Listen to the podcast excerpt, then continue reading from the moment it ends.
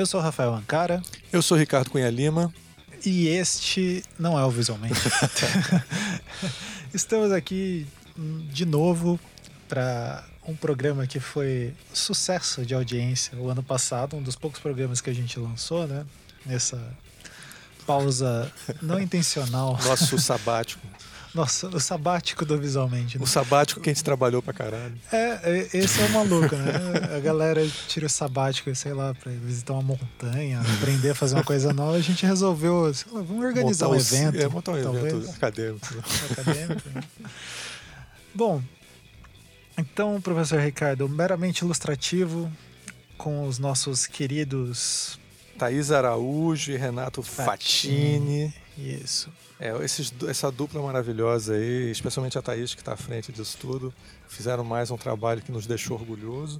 E eles convidaram a incrível Suriara Bernardi, um talento, já que o tema é terror também, monstruoso, tá certo? Monstruoso.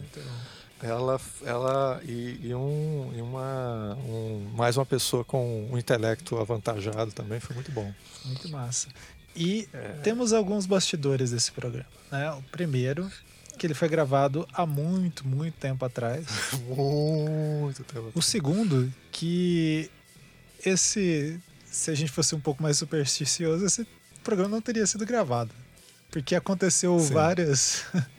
vários problemas. Cara, você sabe que eu nem me lembrava mais disso, porque no dia que a gente foi gravar esse programa, é, eu acho que acabou a luz na hora que eu ia gravar. Isso, assim. teve um dia que a, a gente marcou errado a, o dia na agenda. É. Daí outro dia acabou a luz na hora. É, tipo, acabou, a luz na hora celular, acabou tudo. Não dá pra gravar. acabou tudo. Não... Eu tive que falar pelo celular lá, pelo pelo pelo, pelo a internet do celular com eles. É, no último dia, quando terminou o programa, a Suriara falou: Olha, gente, se vocês quiserem gravar de novo, não tem problema, não. Porque ela achou que era assim. Isso aqui é, é podcast. Isso, isso, foi legal, né? A disposição da Suriara de a gente sempre ah, gravar várias vezes ali. E os nossos queridos hosts ali também. E, e, teve uma coisa, assim, aí, claro que você sabe que a gente nunca erra, cara, a gente não. nunca erra. Porque é esperar meses para lançar esse programa é, deu certo, porque agora a pauta tem tudo a ver, porque o programa é sobre. É, a gente começou debatendo sobre o que é terror, na, se é que é permitido poder falar de coisas é, meio proibidas na infância, como falar de história de terror e tudo. E a gente acaba falando de tudo, tá? No, é, só para avisar, a gente só fala disso mais ou menos na metade do programa em diante. Mas, é, mas a gente trabalha mais essa questão da, da de uma certa maneira, se é se é uma boa ideia ficar censurando tanto a infância. E aí, cara, é semana passada, sei lá, há 15 dias, semana passada, o, resolveram censurar a, o mouse, a, o clássico da, de história em quadrinho, que, que foi praticamente que mudou o status de quadrinhos para literatura, assim, que é do Art Spiegelman. E aí os colégios americanos resolveram, é, o pessoal de extrema direita lá resolveu começar a censurar ele. A única coisa que eles conseguem sempre é aumentar terrivelmente as, as vendas de Isso. mouse. Assim, se, você tentar comprar um mouse agora, você não encontra nas livrarias, porque está todo mundo querendo comprar. É. E aí o tema, o nosso tema, embora a gente não fale especificamente do mouse, que a gente não consegue também prever o futuro, né? por enquanto. Mas, por enquanto. quando a gente fizer, quando a gente fizer o nosso segundo sabático, isso. aí a gente faz isso. É, mas assim, cara, tem tudo a ver. Então, o nosso tema tem tudo a ver com o mouse, mesmo que a gente não soubesse. Exatamente, muito bom. É, e, claro, acho que é conveniente, né? Nazismo não é uma coisa de se relativizar, né? Então, Exatamente, claro. Realmente, você deixar. Não, aliás, agora, se você colocou isso agora, que a, a coisa está pegando fogo, que o monarca foi. É, isso todo mundo já deve ter visto, né? O monarca resolveu defender partido nazista, é, cara. Gênio, é, gênio. Esses absurdos. Tá Aí realmente o povo não aguentou mais ele, né? Então, assim, a pauta. É, a, o Mal está fazendo pauta no podcast sobre ilustração infantil e no Flow também. então, é fogo. Tô... É Senhores, é antes do programa, acho que avisos importantes, né? O, se você gosta desse programa, tá gostando, tem ideias sobre, sei lá, às vezes tem um ilustrador que gostaria de sugerir lá que a Thaís e o Fatini entrevistassem e tal, você pode mandar um e-mail para contato@visualmente.com.br que eu repasso para eles. Ou então você pode entrar nas nossas redes sociais, que geralmente é vis, V-I-S, mais mente, e falar com a gente por lá, que ultimamente a gente responde, né? Tá, tá logado é. em todos os computadores aqui, o meu e do... Agora que vocês estão dando dinheiro pra gente, cara, a gente tá fazendo Não, tá tudo, que a gente não fazia. Estamos com um tipo nível de compromisso jamais visto nesse podcast. e, como o Ricardo bem disse, se você gosta desses programas, quer ver mais coisas sobre isso, você pode contribuir com a gente, né? Lá no é, padrim.com.br barra visualmente, que a partir de 20 reais você é, consegue contribuir e ter acesso a algumas recompensas, né? Então, só citando aqui algumas das pessoas que contribuem com a gente a Elias, o Caio, o Maurício e a Raquel, que contribuem ali com mais cores ali da, dos, das possibilidades de apoio. É, e, claro, e todo mundo que também apoia com outros valores. Se não fosse isso, não seria possível a gente pagar aí os, é, as hospedagens e toda essa coisa que precisa para manter esse podcast. E, e não só o nosso, o de vários, vários outros podcasts, nossos irmãos é. também, o podcast Sente Pensante, Entre Letras, e vários outros. E Entre Letras. Então, é. uh, se você continuar contribuindo aí, se a gente conseguir bater uma dessas metas aí, a nossa próxima meta é uma coisa que vai possibilitar a gente produzir mais programas, né? Vocês viram aí que a gente está num ritmo alucinante de, de programas, pelo menos um toda semana. Comparado com o ano Comparado passado? Com o ano passado, né? que é voltar a ter um editor, né? Tipo, então, pra gente ter Nossa, é, isso facilita sonho. bastante. Então, estamos aí nessa luta, nos ajude. E é isso. Mais algum recado, professor Ricardo? Não, gente, só desejo um ótimo programa para vocês. Então, fiquem com o programa.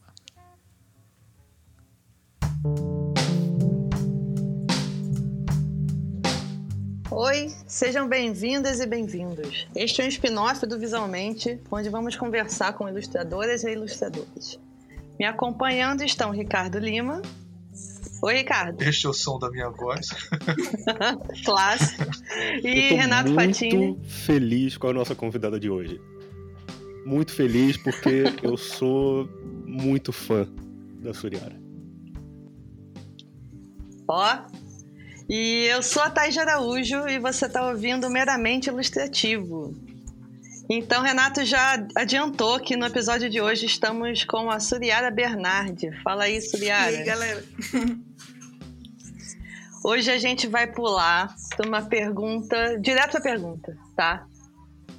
O que você falaria, Suriada, se você fosse se apresentar agora, nesse momento, para uma multidão de desconhecidos e explicar o que você faz e quem você é? É uma pergunta difícil. É, de topo de cabeça, eu acho que a gente tende a sempre se apresentar pela profissão, embora eu não gosto muito da ideia de que eu seja resumida pela minha capacidade de pôr tinta num papel. Exatamente. né? é, mas tá, eu sou é, ilustradora, eu acho que eu venho passando assim por uma, uma transformação sobre é, a forma como eu venho pensando o desenho, então eu tenho um pouco de dificuldade de, de resumir tudo que eu penso agora assim tal, mas eu eu venho estudando a crítica da imagem, venho tentando colocar isso dentro do meu desenho, venho tentando pensar sobre tudo aquilo que está acontecendo ao nosso redor. Então, eu não sei. nem sei. Eu acho que não é uma resposta muito isso, fácil. Isso já, é, isso já é uma resposta. É. Você pode falar um pouco da sua trajetória, do seu background? Então vamos, vamos para a parte mais. Sim. Bom, eu, eu formei em design gráfico pela UFG uhum. em, sei lá, 2007, eu acho, alguma coisa assim. E uhum. eu entrei na faculdade com o intuito de fazer desenho animado, não queria ser designer, mas era o que tinha ali, uhum. assim, mais próximo daquilo que eu queria fazer. Mas é, ao entrar na faculdade, eu acabei, sei lá, tendo contato com a ilustração através da, da minha professora de ilustração lá, que era a Cissa Fittipaldi. E ela me trouxe muito assim para esse mundo dos livros e, e para pensar em imagem. Você foi, desculpa, você foi aluno da Cissa Fittipaldi? Fui. Uau! Você sabe que a gente entrevistou ela. É, ela é, é maravilhosa. É incrivelmente fã dela. Ela é, um dos, é uma grande ilustradora brasileira. Cara, pelo amor de Deus, não. Assim, eu, agora, desculpa, rolou um tietê. É, a, a, Cissa, inclusive, assim, ela tem um papel muito fundamental, assim, na minha construção como ilustradora, porque é, rolou um acolhimento muito grande da parte dela, assim, porque eu, eu sou esse tipo de pessoa que fica perguntando tudo e eu quero saber de tudo e eu, sei lá, eu me empolgo com as coisas, assim, tipo... E aí ela, ela me acolheu muito, assim, dentro do da, da, do curso e depois ela me levou para dentro do ateliê dela, onde eu fiz um estágio de quase um ano de, de com ela ali, aprendendo a, a manipular livro, a entender como é que se fazia encadernação, como é que você fazia imagem para criança, todas essas coisas, sabe? Então foi a partir do contato com uma experiência assim muito mais próxima dela que eu comecei a entender que era mais do que desenhar, sabe? Era mais do que simplesmente você fazer algo bonito para estampar ou, ou simplesmente decorar um papel. É, a Cissa tem uma trajetória muito grande ali junto dos índios Yanomami e tem toda uma é, ela tem toda uma consciência política também atrelada àquilo que ela faz e isso para mim ressoou muito forte assim porque eu fui uma adolescente talvez rebelde ali que na, na, com 14 anos já estava tentando descobrir assim como é que dava para fazer coisas diferentes, me envolvi ali mais ou menos com a, com, a, com o punk rock, com o zine, com essas coisas, então poder aliar uma vontade de, de desenhar algo com, com uma visão de mundo e uma visão política assim me pareceu fantástico, assim, e eu agradeço muito a Cissa, assim, por me mostrar que era possível, sabe? Porque eu não sabia ainda o que, que eu podia fazer com isso, sabe? Mas, ó, eu botei o link pro programa, viu, gente, pra vocês verem aí. É, ela é incrível, Cissa. E ela é. Cara, a gente Nossa, eu assisti esse. Eu, escutei esse programa, muito foda. Com a Cris também, né? Ela tá entrevistando. Cara, a gente você. ficou assim. Meu Deus do céu. Assim, eu fiquei apaixonado por essa mulher então, também. Então, que a entrevista Demais. com a Cissa Fittipaldi foi o visualmente episódio 150. É, então vamos emendar agora. Ricardo, então é, eu acho que a, a Suriara estava falando de como a, a Cissa, sendo professora, é, ela mudou a visão dela da, da, das coisas, uhum. né?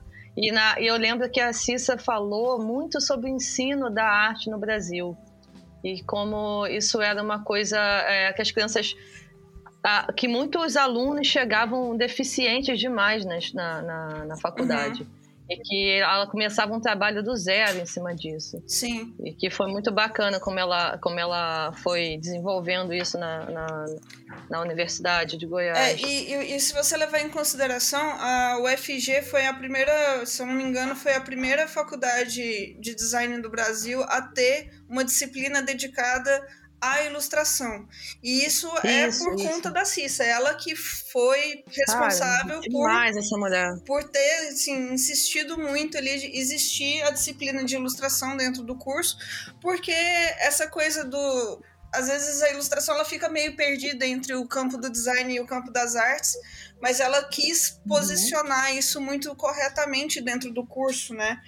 E, e é uma coisa assim, para mim, pelo menos, mudou a minha percepção mesmo acerca daquilo que, uhum. que, que, podia ser feito, sabe? Uhum. É. O Ricardo tá aí? Eu tô aqui, tá tô aqui, tô, ah, tá. tô, tô, amando. Assim, é... Nossa, gente, eu, eu não sabia que você, você tinha sido aluno. A inveja que eu tô de você era melhor você não ter falado isso, que agora eu tô com inveja de você, assim, eu tinha só sentimentos positivos, agora eu tenho inveja. inveja. Cara, é, é, é muito... Ricardo, a, o programa passado a gente falou sobre o Rui, que foi no, nosso professor lá na EVA. Uhum. Aí você falou, porra, esse cara é demais, foi professor dele. Agora sim você Fittipaldi, caralho. Tá foda, assim. É, tá, tá mexendo com tá, você. Tá me deixando tenso agora. Eu tô, tô ficando chateado. É, é, se, Pô, se, se, eu, você... se eu puder te deixar ainda mais, assim, por morar em Minas Gerais, eu tive um contato muito próximo e muito íntimo com a Ângela Lago também. Caramba. né, tipo assim. É. é. Mas, Desculpa aí. Mas essa aí, coisa cara. é muito bonita. Frequentava a casa do Carlos Drummond de Andrade também. Né? um dos poemas dele. É. é uma dedicação, tem uma dedicatória. Quando ele fala fulano. É, assim, é que ele não bem, sabia mas... falar suriara. Era muito difícil. Mas é muito bonito, cara, essa coisa de, de você ver a, a, a, uma certa continuidade, né? Esse papel legal de ser professor e poder fazer isso com os alunos, né? Você poder passar adiante. É. Isso é muito bonito. Assim, você tá ligado uhum. com uma pessoa que é. Assim, no programa a gente foi descobrindo que ela, inclusive, é uma pioneira do próprio um tipo de ensino de design. Né? Sim. Então, é, uhum. é, que também na época era raro. Assim. E agora ela virou uma das ilustradoras mais relevantes, porque ela é uma das que está fazendo a gente pensar sobre a questão indígena, né? Uhum. É, dos, ou, ou dos povos, povos é, é, indígenas. Cara, ela foi, uma, ela foi uma antropóloga sem ter a formação acadêmica, né? O que ela fez foi. É, e, e assim, é, é, eu não sei se isso é muito relevante, assim, quando a gente pensa. É porque é muito relevante para a ilustração editorial infantil, né? Mas a Cissa foi acho que duas ou três vezes finalista do prêmio Hans Christian Andersen, assim. Eu acho que só tem um brasileiro que ganhou até hoje no mundo, assim, que foi o Roger Mello. E a Cissa, ela foi indicada, eu acho que umas duas ou três vezes, e a, é o maior reconhecimento é, para um ilustrador de livros infantis que existe, assim, é o prêmio Hans Christian Andersen. Porque uhum. é o que há, né? Porque o Christian Andersen foi importantíssimo para a área, né? Então, assim, esse é o nível, né? Assim, caramba, né? É. Se... Então é, é, é, muito legal a trajetória dela, né? Como é que ela é chegou. É muito autoral, a... né? Vamos esperar o, é muito bonito. o Christian Anderson da Suriara aí, então. não, é, acho que talvez não chegue, mas. Não, não vou ficar surpreso se chegar, não. É. A gente pode, então, é, falar agora um pouco sobre o seu projeto, seus projetos autorais. Tá. Suriara, você tem algum que você queira começar a falar? É, Porque a gente tem uma lista de coisas lindas aqui para é, falar. Eu queria, talvez, é, contextualizar um, um pouco é, o porquê que eu fui buscar, talvez, esse caminho do independente, do trabalho muito mais autoral. Okay. Porque a gente tá, assim, é, eu, eu, eu, comecei a trabalhar como ilustradora de verdade, assim, dedicar somente à ilustração, acho que foi em 2010. Não tem, assim, tanto tempo, mas é, quando eu comecei, comecei fazendo de tudo, né? Fazendo aquilo que aparecia, porque eu queria muito, sei lá, ingressar no mercado, é, ter algum tipo de espaço para poder fazer as coisas. E eu fui percebendo que, na verdade, assim, é, não necessariamente você trabalhar para o mercado te abre espaços para você ter uma voz. Você está ali, uhum. às vezes, muitas vezes, para representar os anseios e os desejos de outras pessoas, mas não necessariamente colocar quem você é naquele processo. E isso foi me frustrando de uma forma, assim, muito recorrente, sabe? Eu comecei a ficar muito frustrada porque eu sentia que eu queria contribuir com algo, eu queria colocar algo de mim mais do que simplesmente o, a estética, né? Que as pessoas às vezes te procuram por, por um tipo de traço que você tem, mas não queriam saber o que, que eu tinha para falar, sabe? E isso me incomodava. E aí, quando uhum. foi, acho que em 2014 eu decidi fazer um curso de escrita para crianças e aí eu fiz na loucura, assim, eu fui para São Paulo uma vez por semana, assim, era uma loucura. Eu chegava lá cedo, no sábado, e ia embora à noite para fazer um curso com, com um cara que chama Peter Osagai, que hoje é tipo meu colega de produção, assim, a gente ficou muito, muito amigo. E ele é um cara que, que estuda a linguagem para crianças e estuda tudo aquilo, e ele me possibilitou muito também através do curso, assim, enxergar que eu podia contar algo, sabe? Mesmo que não fosse né, nada muito. Não precisava ser tão grande, sabe? Podia ser algo pequenininho e que fosse só meu e fosse pouquinho, mas que já dava vazão àquilo que eu, que eu sentia que estava represado, sabe? Uhum. E, e aí, a partir desse momento do curso lá, a gente começou a conversar muito. Ele também adora coisas de terror e adora coisas é, do, de contos fantásticos. A gente lia muito dos mesmos autores e muitas coisas assim. E aí surgiu a ideia de começar a produzir muito, muito, muito autoralmente, assim, e de forma muito independente, sabe? Assim, não uhum. aliado a nenhuma editora, não aliado a nada. Era a gente fazendo e dobrando e costurando o próprio livro, sabe? A gente fazendo. maravilhoso. Suriara, quais são esses, esses autores assim que vocês curtiam? A gente que a gente compartilha assim muito, é. muito, muito é o Edgar Allan Poe, assim, porque eu acho que não tem uhum. como não gostar, né, do Edgar Allan Poe, é. estando na, na, área que a gente está.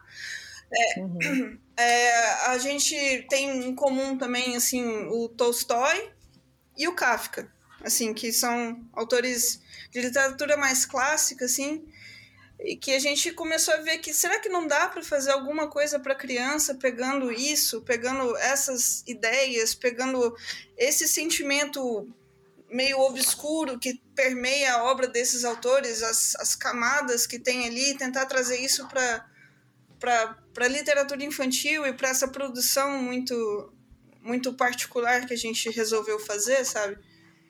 Uhum. É, e também é, sei lá, amor por monstros, né? Por cultura.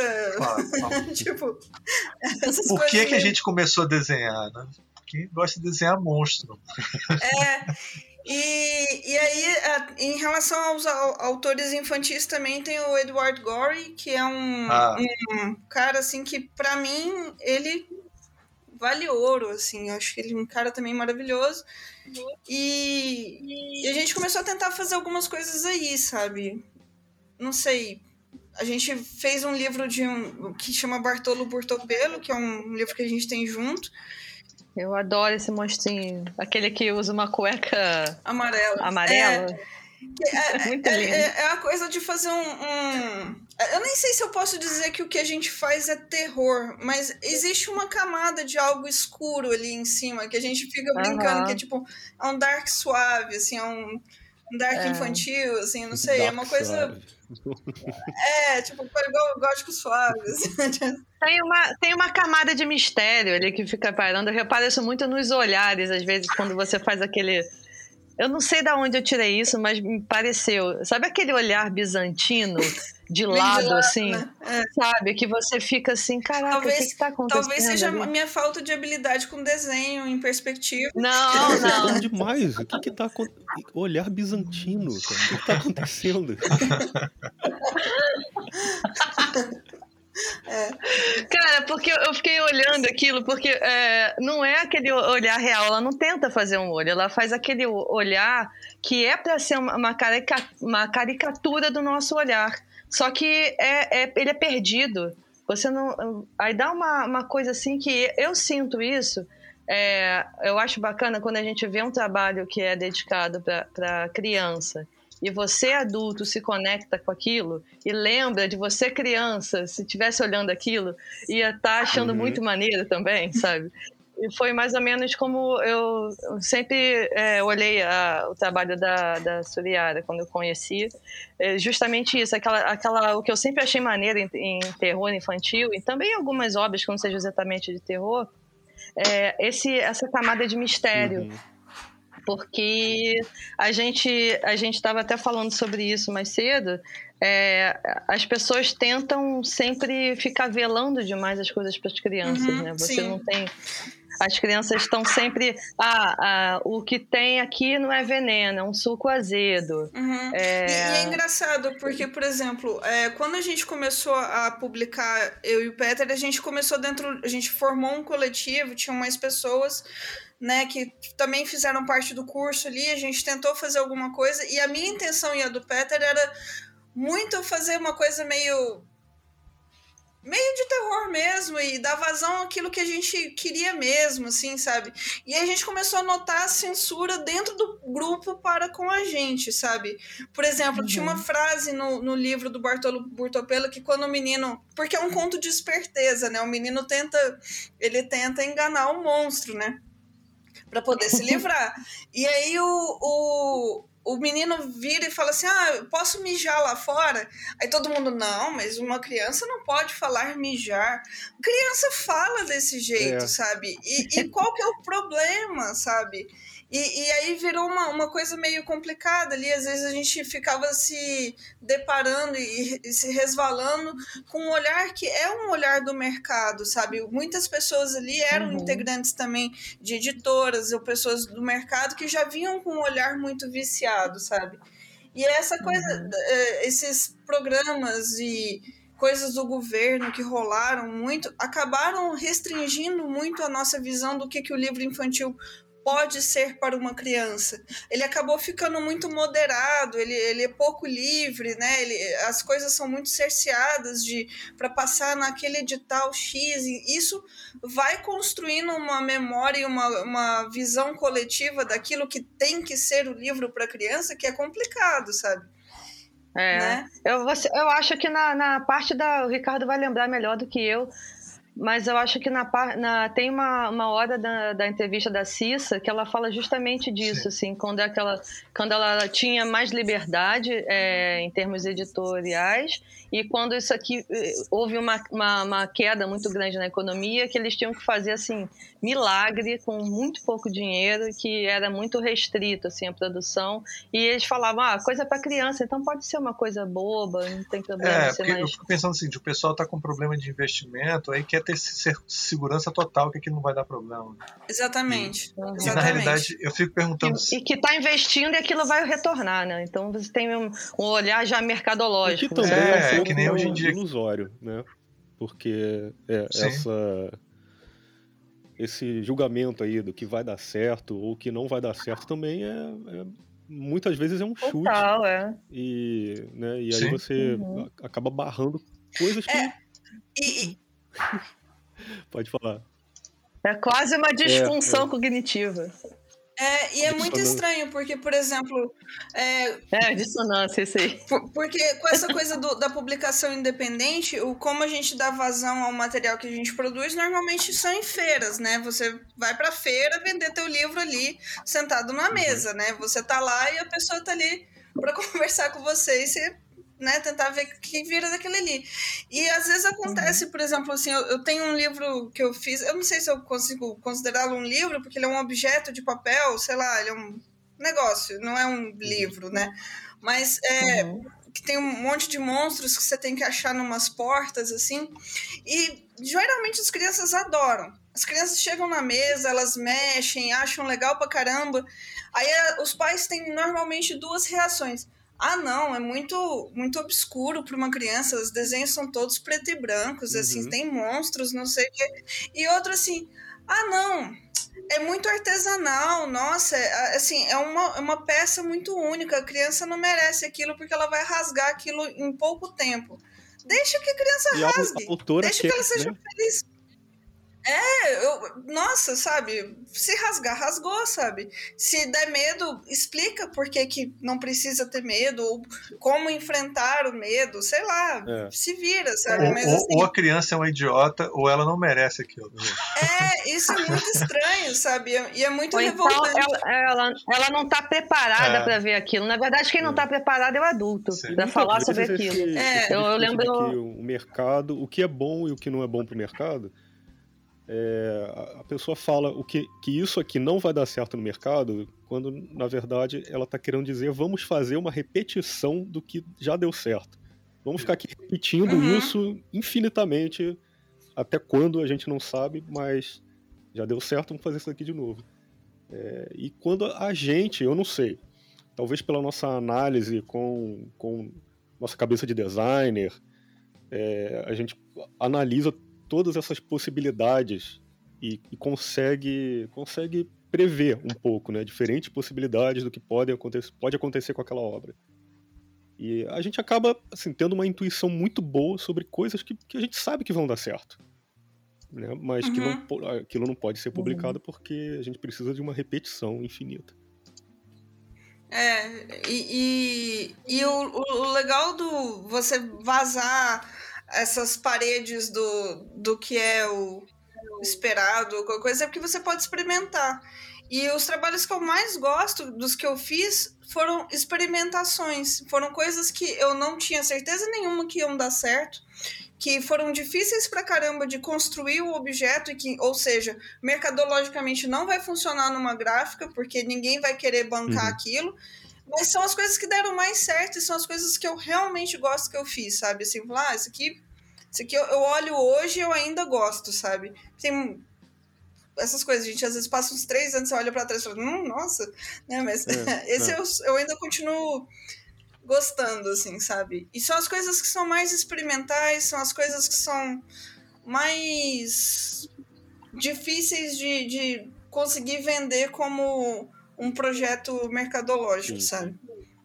É, mas são essenciais também para nossa evolução, né? Como é, um processo criativo, porque a gente, como designer, tem essa coisa de viver dentro de, de regras e condutas e metodologias que são as ditas, é, isso num olhar assim mais tradicionalista, uhum. assim, Bauhaus, né? na, na nossa formação é, que a, o correto de design é isso, mas a gente chega às vezes, na, muitas vezes né, na, na, na faculdade, acho que todo mundo que escolhe acaba um, um, acabou escolhendo essa, essa, essa, trajetória, chega como uma. Cara, eu, eu, gosto muito de fazer isso, preciso me expressar, me expressar de alguma forma. Aí eu tô, tô acabando, tô, eu tô falando com vocês, tô pensando ao mesmo tempo é, é, igual uma criança que vai sendo tolhida. A gente chega na faculdade com um monte de vontade, uhum. com um monte de sonhos e, e, e, e potencial, potencial assim, criativo, e vai sendo moldado né, dentro daquela, da, daquelas coisas. É, Agora até me perdi, peraí. Não, mas acho que você está é... só te ajudando aqui, mas acho que você não está precisando do que eu achei ótimo. É isso mesmo, assim, a gente... Então, já, já cheguei assim, lembrei. Desculpa, não, obrigada, Ricardo. eu dei autoconfiança para tua ideia. é, obrigado. Cara, aí, então, quando a gente, quando a gente se toca que, que é necessário continuar com o experimentalismo e que é justamente isso que alimenta o nosso trabalho, uhum. sabe? É, é, é, é, eu acho que é, é, o melhor dos mundos. Sim. Porque você vai ter um trabalho autoral, que ali você está experimentando, está criando coisas, e você vai estar tá tirando coisas dali para alimentar teu trabalho é, é, mais comercial e tal. Uma coisa fica crescendo a outra, uhum. sabe?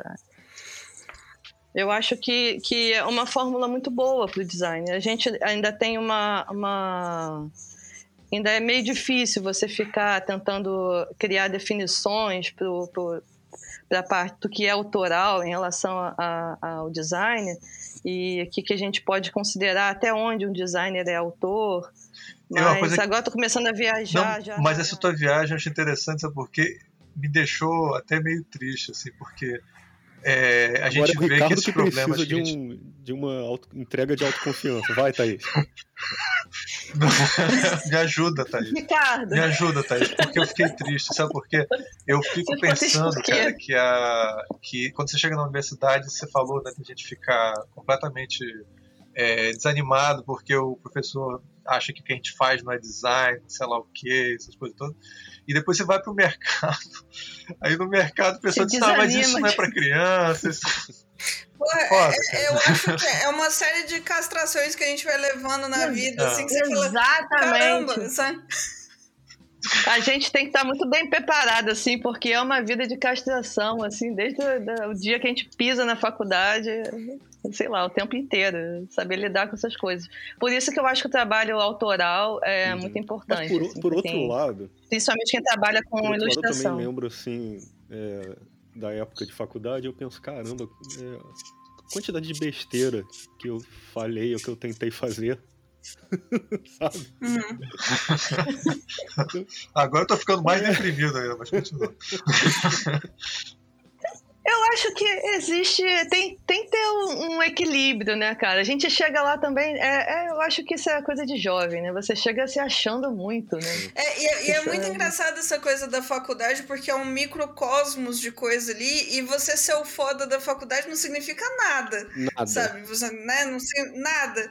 E aí, é. é acho que quando você sai, assim, tem que baixar um pouco a, a bola, assim, de falar, opa, peraí, agora começou de verdade aqui, vamos ver o que, que eu vou fazer, né? Uhum. Porque é muito é. difícil, é. sabe? Não é muito fácil. Pelo menos para mim uhum. não foi. Né? É, ter coragem, inclusive, assim, para mim foi muito difícil falar assim, nossa, será que eu vou conseguir ser ilustradora, ilustradora mesmo, assim, sem ser aquela pessoa que, ah, eu faço isso, isso e também ilustração, porque eu queria que fosse a minha profissão, sabe? Eu queria que ilustração fosse aquilo que eu dedico o meu dia a fazer, sabe? Porque como você explica para uma multidão de desconhecidos o que você faz, o que você é, mas um pouco do que e a partir disso um pouco do que você é. É, mas é engraçado porque é, é eu, eu sinto que talvez eu tenha me contradizido aqui, mas não foi a intenção, sabe? A minha intenção é dizer assim, eu, eu é tudo uma jornada, né? A gente está caminhando aqui e descobrindo as coisas e vendo aquilo que é importante para a gente naquele momento e aquilo que deixa de ser depois, né? Eu, quando eu entrei uhum. na faculdade, eu queria realmente, assim, eu queria muito trabalhar com animação, achava, assim, a coisa mais legal do mundo e eu queria muito trabalhar com animação. E aí depois eu pensei, não, pô, livro, livro é muito massa e eu quero dedicar minha vida aos livros e eu fui fundo, fui pra caramba na, na coisa do estudar tipos de ilustração, encadernação e como é que você faz isso, como é que faz aquilo. E hoje, hoje eu olho e penso assim, tá, tudo isso é técnica, sabe? Eu, eu, eu queria saber quem eu sou no meio disso tudo, sabe? No meio desse tanto de técnica que eu adquiri. E, e é, é, aí, hoje, onde eu me encontro reavaliando a minha vida, eu faço isso periodicamente, eu reavalio minha, minha vida profissional, assim, de seis em seis meses.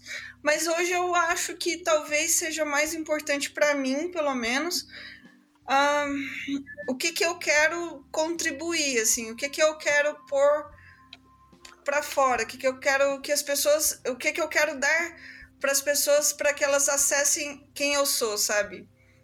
E é difícil, né? Eu fico pensando assim, como é que você entrega? Porque o desenho também é muito subjetivo, aí você já entrega muitas coisas nele. Mas como é que você guia a pessoa a ter acesso a quem você é no meio daquilo tudo, sabe? Eu, é um pouco das coisas que eu ando pensando hoje, mas acho que eu tô viajando. É, eu acho que é meio. Não, eu acho que a gente tá todo mundo viajando, por isso que tá legal.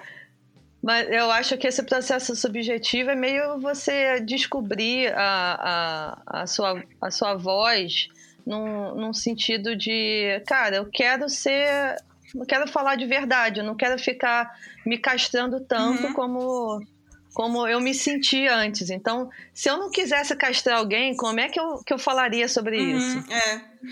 Pode ser, claro, que é a sua visão, sabe? Pode já ser castradora também. Sim. Mas só o fato da gente estar tá questionando isso já, já, tá, já tá sendo bom para você. É um processo de análise seu. Uhum. E, e, certamente isso vai resultar em alguma coisa. É, bonita e que vai mexer em alguém. É, é, é porque às vezes. Uh, uh, para mim, pelo menos, assim, o maior questionamento foi assim: tá, eu quero falar sobre algo e eu quero ter uma visão sobre aquilo, eu quero ter uma voz. Mas a, minha, a pergunta que sempre ressoa na minha, na minha, no fundo da minha cabeça é: eu tenho algo a contribuir? Assim, ou é uma ilusão, uhum. sabe? Eu achar que eu tenho algo a contribuir. Mas aí depois, assim, eu não tenho pretensão necessariamente de mudar o mundo, né? Eu tenho a pretensão de poder, sei lá, ser eu só, sabe? Tá bom já, sabe? Eu acho que eu baixei minhas expectativas, assim, daquele jovem idealista que queria mudar o mundo. É, hoje eu penso, não, tá, se eu conseguir ser eu, já tá assim, ufa, nossa, já tá bom demais. Tá ótimo. E isso já é demais, né, cara? Que você fica vulnerável. É. Então, só de você estar tá ali trabalhando a sua própria vulnerabilidade, Isso já é uma forma de você estar tá se apresentando é uma das coisas mais importantes que a gente faz quando a gente quer mudar o mundo. É, e minha mãe sempre fala uma coisa para mim, eu falo assim, você nunca sabe como é que aquilo que você tá expondo vai ressoar na outra pessoa. Às vezes aquilo vai ser tão importante para ela que você nem imagina. E eu percebo que às vezes é mesmo, sabe? Às vezes é. O pessoal às vezes é, fala frases que como assim, ah, representatividade é importante. É claro que o discurso, ao ser muito repetido, a gente não analisa ele de uma forma tão crítica, mas é óbvio que é importante você ter capacidade de ressoar outras vozes ou né, conseguir mostrar para, ó, oh, a gente está aqui também, eu sou igual a você e tal. Isso tudo é muito importante, sabe? E às vezes, é, assim, na sua. Na, você faz um desenho, às vezes, para você você nem imaginava, sabe? Nem imaginava, mas aquilo ressoa numa pessoa. E aquilo pode ser importante. Eu sinto isso com o trabalho de outros artistas. Eu penso nisso sempre. Cara, a pessoa nem imaginava que fazer essa música aqui tá me fazendo sentir tudo isso. Sabe? E tá me fazendo reavaliar minha, um monte de coisas, né? E, então, lá, talvez você eu... sendo você mesmo, você esteja mais é, é um método melhor para mudar o mundo do que você tentando pegar um discurso político que é super bacana, etc e tal, e talvez é, não vá tocar as pessoas tal. É, exatamente. Você se ficar se questionando, né? Eu acho essa questão. Você está se questionando o tempo todo, você está. Ah, por que, que isso é assim? Por que isso aconteceu comigo dessa forma? Tal, você acaba é, botando isso também adiante, né? uhum. né? Tá? Vai, vai ligar alguma coisinha ali. Se isso está te incomodando de alguma forma e você está querendo traduzir isso no seu trabalho, por, por mais que a, a, criança chegou, alguma coisa vai ligar ali, não só na criança, como no adulto é, também. Eu, eu li uma coisa um tempo atrás, assim, que eu não lembro agora quem que falou, faz bastante tempo que eu li, que a, a literatura e os livros é uma forma muito muito boa de você fazer uma pessoa desenvolver empatia, porque ela tem que, ao longo da leitura dela, se passar e, e internalizar a visão de outra pessoa para poder correr a narrativa. Eu acho isso tão uhum. bonito, saca? Eu acho isso assim, tão simples, né? Você poder. Pô, empatia, pronto. E às vezes a gente, sei lá, ah, não sei, né? Eu tô devagando já, eu tô, tô ficando Tá, não sei, tô, tô devagar. Bem-vindo ao eu podcast. Acho assim, quando... é, é isso, o podcast da, do, é da galera que viaja. Perguntas muito filosóficas, aí vocês me dão asas assim pra eu ficar indo longe. Eu a gente só, a gente só faz. Mas é isso que a gente quer. Faz uma pergunta ah. pra gente. Ah, tá. Então vamos lá. Deixa eu Vou fazer uma pergunta Bom, aleatória. Eu tive que falar porque eu acho que ela estava esquecendo. Não tava não, mas é que tava só legal, tava gostando. Sabe que eu gosto de viajar? Então vamos lá. Como se denomina a, a, a matéria uhum. artes, tá? Como se denomina a operação executada em argila, cera ou outro material maleável? Pô. Ah. É isso mesmo? Cuidado com as perguntas que parecem é, óbvias. Tá. É. Argila. Não faz sei. a pergunta Argila, de novo. Faz pergunta. Como se denomina a operação executada em argila, cera ou outro Caramba, material maleável? O tema é artes, etc. Tá? Arte. Cera. Moldagem. Quase. Modelagem. Modelagem. Ah, garoto. Acho que vale. Uhum. Vou tirar só mais uma, tá então, para ser o tiratema. Qual o nome do famoso detetive belga criado pela autora de O Caso dos ne Dez Negrinhos? Eu, Eu também sei. Aí você faz. Aí você faz. Eu porro. Vai lá, quem fala. Não, a você, nossa, a nossa convidada. Primeiro. Nossa por... Eu não sei pronunciar direito, mas é o porro, né? Porro, é. É, porro. Porro. Hercule Poirot. Então, um ponto para a nossa convidada ah, É, é porque, é, nossa, tipo, é, eu gosto muito da Agatha Christie também, eu li quase tudo. Era, era... Então, eu conheci a Agatha Christie com a minha mãe. É, eu li, eu li bem, assim, eu tenho aqueles boxes gigantescos, assim, eu já li quase Caramba. tudo. Ótimo. Eu gosto uhum. bastante. Eu, eu, gosto do Sherlock Holmes também, assim. Ah, eu adoro. Sherlock Holmes. Ah, um dia eu vou ler isso. Eu li, eu li. Cara, mas é muito. Sherlock Holmes é muito, é muito legal. E a Agatha Christie também. E o, ela meio que tortura o Hercule Poirot, né? Ela faz é. ele é. totalmente bizarro. De noite ele tem que dormir com o bigode dele preso, porque ele tem um bigode. com, que aliás passa cera no bigode. É, ela, é, ela é muito malvada. Assim, minha mãe adora. Muito legal. Então, vamos falar. Você estava falando da sua mãe. Hum. conta um pouco do seu background. Você falou que seus, seus pais são professores, e isso acaba influenciando muito, né? Na, na... Sim. Porque, cara, a nossa natureza criativa, ela tá dentro de um contexto cultural, né? Então, dentro tudo que você viveu, tudo que você experimentou, a forma que você foi criada, isso acaba moldando né? Sim. o seu olhar e vai influenciar teu trabalho.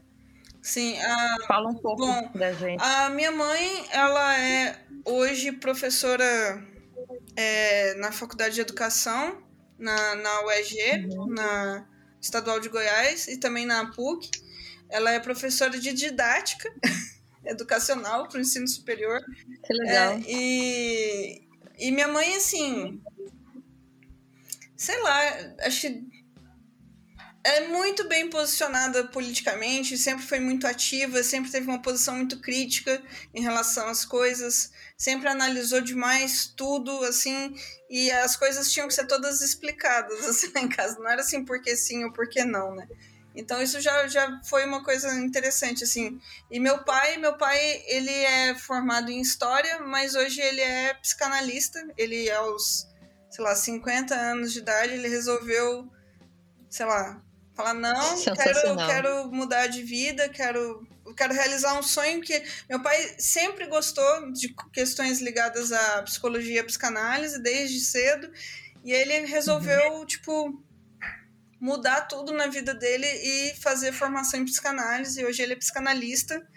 E ele, eu acho isso muito, muito massa, eu acho muito bonito, assim, tipo, ele ter sei lá, tido coragem para mudar todas as estruturas, assim, daquilo que ele, sei lá, já tinha como garantido e falar, uhum. não, vou fazer o Você que eu quero. Você citou, né? fez uma... Falou da sua mãe antes, né? Que ela te falou uma frase marcante. Uhum. E isso é uma coisa que acontece sempre. Sua mãe é aquela pessoa que entra, assim, um momento, faz uma... Larga uma frase impactante na sua, no seu colo e sai. E aí você fica pensando naquilo. É. Na verdade, ambos, viu? Assim, meu pai e minha mãe, assim, eles... É, lá em casa, assim, é muito engraçado, porque é, desde criança existiam reuniões familiares para discutir as coisas que estavam acontecendo, hum. o que, que incomodavam as crianças. A gente tinha voz, sabe? Era assim. E, e, era uma coisa assim, tinha toda semana assim, uma reunião familiar, assim, pra gente ver como é que estavam as coisas, estava todo mundo feliz com as coisas, assim. Olha só que legal. É, então, então sempre... você não passou pelo aquele processo de imbecilização infantil não, que a gente estava falando. A minha, minha mãe ela é pedagoga, acho que não ia dar, sabe, para imbecilizar a gente. Mas tanto, assim. O visto é uma ótima pedagoga. É, é, eu acho que legal. tem isso também. E, e sei lá, assim, foi. foi um, a gente sempre teve muito diálogo, muita conversa lá em casa. Até hoje, assim, todo mundo conversa demais. Assim, tem hora que a gente fala assim, velho, a gente conversa demais, né? Pô, tudo é muito discutido, tudo é muito analisado, tudo muito pensado, assim. Então eu acho isso uma coisa muito legal, assim, pra, porque me ajudou a desenvolver um, uma visão crítica, uhum. assim, da, das coisas, sabe? Você tem... Isso me ajuda uhum. muito. É, e você tem um irmão, né? Ou tem mais algum irmão? Um não, irmão. tem um irmão só. É, meu irmão, ele é, é músico. O Ricardo não, é... não soube, porque aconteceu quando a gente tava conversando ah, antes. É, ele tinha saído naquela hora. Sim, e sim. aí tem um, tem um cara que é um, toca muito guitarra e sabe muito sobre equipamento, sobre pedais, aí por causa disso eu fico assistindo o canal dele. E ele tem o mesmo sobrenome da Suriara, né? E podia não ser, ele podia ser de outra família, mas eu perguntei pra Suriara, é, é o irmão dela. Caramba. É. Aí para você ver, para você é, ver é, no que esses debates nas reuniões familiares é, resultaram, né? pois é. Então, é, irmão é roqueiro e você é ilustrador. É, meu, meu, irmão, ele, na verdade, assim, ele formou em violão clássico. ele formou em violão claro, clássico claro, na, na, claro. na, lá na UFG também. Mas ele também, assim, sei lá, chegou um momento que a faculdade foi bastante complicada, porque a música clássica, ela é muito ela restringe muito ali e tal, e ele sentiu uhum. muito, assim, na época. E aí ele, quando ele saiu, terminou a faculdade, ele fez, acho que o último recital lá de formatura, ele falou, ah, se lasca. Aí ele, aí ele, conheceu, aí ele conheceu um velho bluseiro, foi para uma encruzilhada com ele. tipo isso. Mas é porque ele entrou no violão clássico porque não tinha guitarra, sabe? Uhum. É mais ou menos igual eu, assim, eu entrei no design porque não tinha animação. Olha só! gente... Sim, exatamente. É. Muito bom. É. E aí depois ele saiu Verdade. e foi, tipo, explorar a guitarra, que é o instrumento dele mesmo, uhum. assim, que é o. E ele, porra, não é porque é meu irmão, não, mas. Nossa, é ele muito é muito bom. bom. mesmo. É, é o ponto, é. Ricardo, é que é, a família produziu dois gênios. É, você, não, você resumiu assim, uma é ilustrador, outra é roqueiro. e, e é, temos aqui uma hipótese, né, para um, um, outro mestrado. Se você juntar uma pedagoga, um historiador que depois quer virar psicanalista, que, que resulta de sermos seres humanos Caramba, a partir disso. Dá, uma, dá, um, dá um ótimo enredo para um livro, né, inclusive. É, uma pedagoga e um historiador é. se encontram. E, decidem, e decidem dar voz às crianças. E, Suriara, é. você tentou.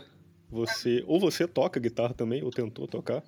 Não, não. Eu tentei uma época, assim, mas eu não tenho talento para isso, assim, não tenho paciência também, mas eu tentei aprender a tocar baixo uma uhum. época, porque baixo é o meu instrumento ah, preferido claro. na banda. Uhum. Não é? É o melhor é instrumento. Melhor. E aí eu tentei, assim, mas, cara, eu pensei, não, eu não, não tenho capacidades cognitivas para fazer algo com as minhas duas mãos ao você mesmo tem, tempo, sabe? Você tem, não. só que você está usando elas para outra coisa. Esse é o problema. é um para dar Ctrl Z e outro para desenhar, né? Mas aí a música, olha só, é, a música continua sendo uma parte muito importante do seu, do fundamental. Seu, fundamental do seu trabalho como ilustradora, né? Fundamental. Eu começo o dia escolhendo qual banda que vai me acompanhar pelo dia hum. para eu poder desenhar, porque senão não Hoje desenho, teve? não. Qual foi? Teve. Hoje eu escutei o Pense, daqui de, de uhum. BH mesmo, porque eu gosto muito deles. Mostrou pra gente. E escutei. É. E minha banda preferida, uh, que é o Anti-Flag. Ah, e você ouviu, você escuta todo dia? Anti-Flag uhum. todo dia. Todo dia, porque, nossa, eu gosto muito, tem muitos anos, eu não consigo passar um dia sem escutar pelo menos uma musiquinha dele lá pra dar aquela. Eu acho que eu, que eu vi em algum lugar que você gostava de Against Muito, Me. nossa, ah, também. É, meu, gente, irmão, meu, irmão, meu irmão, ele fala que descobriu... eu só gosto de três bandas, é mentira, eu gosto tipo umas quatro, eu revezo é. entre elas. É, aí uhum. o Against Me, tipo, nossa, eu, eu a, gosto muito. Eu a gente tá numa fase Me. de apaixonados pelo Against Me, eu e a Thaís. Cara, é, nossa, tá é, é, a Laura é, tipo, linda. Eu fui no show deles em São Paulo e eu fui. E eu, eu vou mandar pra você Foda. uma foto, então, que você vai ficar, tipo, com muita ah, inveja. Já sei, até já sei. Caraca. É o abraço mais afetuoso que eu já dei em alguém que eu não conhecia pessoalmente. Uhum, que demais. que ela é maravilhosa, eu amo muito. Eu alterno. Tem mês que eu, a minha banda preferida é Anti-Flag e tem mês que minha banda preferida é Against Sabe Me. Por quê? Aí eu Sabe fico... por que eu, eu ah. gostei é, do Against Me? Porque eu gostei dela primeiro. Eu vi uma entrevista. Ela eu é vi uma entrevista com a Laura e a Thais ouviu uhum. também. É, ela sendo entrevistada pela Shirley, Shirley Manson e, uhum. o Garbage, pra quem cara, não conhece. Tava, foi tão legal a entrevista e as coisas que ela falou e a filosofia e toda a ideia, como ela construiu a carreira é, e, e, como, como, como o momento ela... da, da, transição, é, é, tudo, né? Como foi tudo muito aberto, uhum. né? É, e aí eu fui ouvir. E, e aí eu fui ouvir, já vi junto com, com o clipe, putz, e aí foi, foi amor, assim, na hora. É, nossa. É, eu, eu sou meio trouxa, eu chorei quase o show inteiro, assim, porque eu, eu, eu fico emocionada quando eu vejo pessoas que eu admiro muito. Aí eu, eu nossa, eu, eu, fiquei muito emocionada quando eu a vi, pelo, assim, uhum. caramba. Uhum. Esse negócio de ter, é. de ter ídolos, né? A gente, assim, a gente, a gente passa, a gente aprende a se comportar, eu acho, um pouco melhor nesses momentos, né? quando a gente cresce, assim. Mas não, eu não. É que eu eles acabam eles... jeito. Mas você, não, mas olha só, você chegou lá, falou com ela, deu um abraço, sabe? Você não, você não saiu é. correndo. Eu chorei, é. é mas... A gente guarda um pouquinho daquele adolescente, é, né, aí, dentro da gente. Daquela é, com a experiência, você chega lá e sabe conversar, né? Você sabe, é, tem uma noção melhor, assim, eu não sei se é, se é experiência ou se é castração, se a gente não quer ser ridículo. Não, mas o que eu quero dizer é que, é que antes disso, a gente não fica travado, não sabe nem o que falar. Esse tipo de situação. É, sabe? talvez não ia conversar tanto. É, é você chega mais velha, você é. também não quer. É, eu tô falando das duas coisas também. Você não vai querer pagar mico, chegar lá. Ah, te adoro! Eu, eu, eu não fiz não, você isso. Se controla, né? Você se controla. Bom, na minha lembrança, eu me comportei Mas muito eu, bem. Eu acho. Mas você foi a única, né? Várias outras eu pessoas. Eu acho que fizeram. tem que ter mesmo. Tem que ter. É, a gente tem que, tem que ser capaz de se emocionar com, com essas pessoas que produzem coisas que foram importantes pra gente. É. E tem gente que uhum. parece que perde essa, sabe, essa capacidade, assim, esse interesse. Mas eu acho que tem que ter sim, não tem vergonha de ter, ter eu acho que, que isso resume bem tudo que a gente falou até agora, né? Não ter. E você sabe, eu, eu acho que a coisa mais bonita na questão da, do Against Me e dessas bandas punks, assim, no geral, é essa coisa mesmo, da honestidade. Uhum. Eu não sei se você escutou toda a discografia já do Against já. Me, assim. Porque no começo era, era muita, muita honestidade, muita vontade, né? Assim, tipo, era mal cantado, mal uhum. gravado, uhum. mal tudo, mas tem uma coisa ali, cara, que, sei uhum. lá. Aquilo comunica com uma força tão gigantesca uhum. que quando ela tá ali na voz e violão, assim, você fala, cara, não, é imbatível, é, sabe? É. Porque é a essência, assim, da e coisa, você acompanha sabe? tudo, no início era mal cantado, mal gravado, e aí chega no final, você tá assim, nossa, eu queria cantar assim. É, é lindo, sabe? Eu acho maravilhoso. Demais. Você ouviu, você tem que ouvir essa entrevista com a Shirley Manson, você ouviu? Ah, ouvi, ouvi. Foi, foi demais. Não, né? eu, eu sou meio stalker, eu acompanho tudo, assim, eu sou aquele tipo de gente. Uhum. Que, tipo, sabe tudo da banda e sabe tudo que tá acontecendo. Outro e... dia eu tava procurando camisa do Against Me, eu vou ter que comprar agora. Então, já tô entrando aqui. Cara, eu, nossa, é, eu, eu tenho. Eu tenho três. Cami olha, camisa de banda. eu tenho. Eu, é, Suriara, ah, camisa você, de banda. A gente tava conversando outro dia para um. A gente fechou um outro episódio falando sobre a camisa de banda. É verdade, né? é verdade. Então, puxando o gancho com o que a gente falou no outro episódio, você já sofreu ah. esse teste da camisa de banda de alguém ah, já. Conta, conta. Já. Com banda punk, uhum. já. Assim, ah, você já escutou, sei lá, é, Bad Religion? Não, não escutei Bad Religion, não, né? Até, tipo, quem tá na, com 13 anos já escutou Bad Religion, pô, qual é? Ah. Assim, aí vem citar. Mas é engraçado, camisa de banda, menos, uhum. mas coisa de filme tipo Star Wars, assim, Guerra nas hum. Estrelas, é ah, muito. é pior, né? Já aconteceu demais. Eu, eu tava. Teve uma é. vez que eu tava fazendo o Comic Con. E eu tava vendendo coisas na Comic Con, naquela, no Artista Alley lá.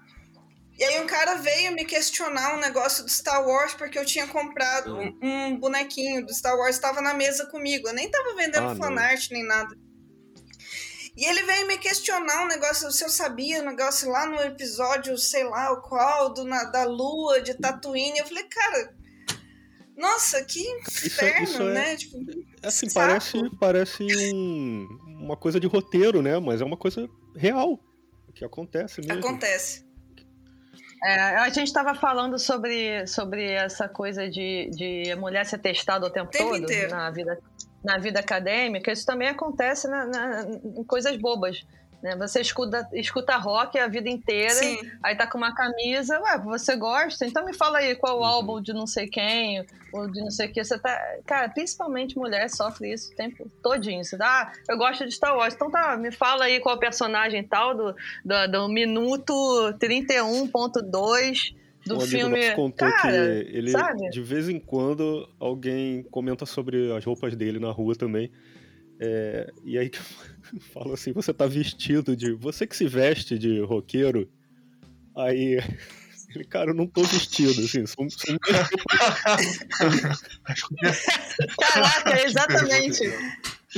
exatamente. Mas, mas é, é, não sei. Como assim? Normalmente as camisetas de banda que eu uso, eu não sei se são. Ah, eles não sabem o que é. As bandas. Uhum. É, não são as mais populares, né? Tipo, a Against Me, eu não sei se é a mais uhum. popular, o anti-flag, assim. Aí isso acontece uhum. menos. Mas se eu tiver com a camiseta de, sei lá, tipo, Star Wars na rua, é normal. Uhum. Nossa, já me questionaram demais se eu sabia o que que era, ou, ou quais eram os personagens, ou quantas uhum. luas tinha na puta que pariu do não sei o que. Falar, ah, velho, que inferno. Ah, que vergonha. Esse, esse mal-estar. Agora eu acabei. Foi mal. Ah, cara, eu não posso ter desse meio, porque senão eu vou ser testado com outras bandas de punk, eu não vou saber. Ó, eu mandei uma, uma, uma foto aí pra você no, depois no WhatsApp, imprimir, você olha aí pra você passar Eu vou imprimir essa foto ah, pra é. botar junto comigo quando eu sair com a camisa do Against Me. Aí fala que é. Vai, vai, ser, a, vai ser a capa do programa. Vou falar com a... Sim, perfeito, perfeito. A capa do programa. Olha que abraço Cara, bom. que foda, tô vendo. Tá lindo, cara, tá muito legal. Demais. Suriada, fala um pouco do seu mestrado que você fez. A gente tá falando sobre essa coisa de ser testada, que a mulher tá o tempo todo, sabe? eu já causei inveja em dois aqui, agora meu desafio é causar na Thaís. Tá, Vamos vai, ver. Desculpa, desculpa. O que, que, será que eu consigo? É, sim, sim. Vocês estão me ouvindo? Tá. Claro, perfeitamente. Tá. É, fala sobre o seu mestrado, então. Vamos lá, já que são coisas que mulheres passam mais perrengue do que homens. A vida acadêmica. A vida acadêmica. Conta um, é, porque você estava falando do seu trabalho, a gente estava achando incrível, lindo, antes de começar a gravação. E a gente, eu acho que a gente não pode deixar de, de saber um pouco da, da sua pesquisa sobre o Over the, the Garden Wall. Uhum. Olha, é, eu fui fazer o mestrado meio que assim, num momento que sei lá, foi é, nessa coisa que eu falei, né? Eu tô sempre reavaliando as coisas que eu tô fazendo, se faz sentido, uhum. se não faz, e aí eu tava meio sem saber direito o que, que eu queria fazer, e eu resolvi tentar voltar a estudar como um mecanismo de. de. sei lá. Sabe essa coisa de você aprender de uma forma guiada, sabe? De você conseguir uhum. ter uma orientação e tal. Foi um pouco nesse sentido, assim, que eu fui tentar fazer o mestrado. É, eu confesso que para mim foi uma experiência bem difícil, foi bem traumático, assim, o mestrado. É, não, não necessariamente por, por uh, ter acontecido nada especificamente dentro do programa ou dentro de alguma disciplina, nem nada. Mas essa, essa coisa de me questionar o tempo inteiro se eu tinha capacidade de estar ali se, o, se o ambiente acadêmico é, ele, ele era um, acolhedor para uma pessoa que basicamente veio de uma prática, né, que não tinha necessariamente uma, um percurso acadêmico tão extenso ou qualquer coisa do tipo. E para mim foi muito difícil, assim, porque é, talvez eu tenha criado uma fantasia de que a academia esperava mais de mim do que realmente esperava, e para mim é, isso acabou me gerando uma depressão muito profunda, assim, sabe? Então, o período do mestrado foi um período muito conturbado.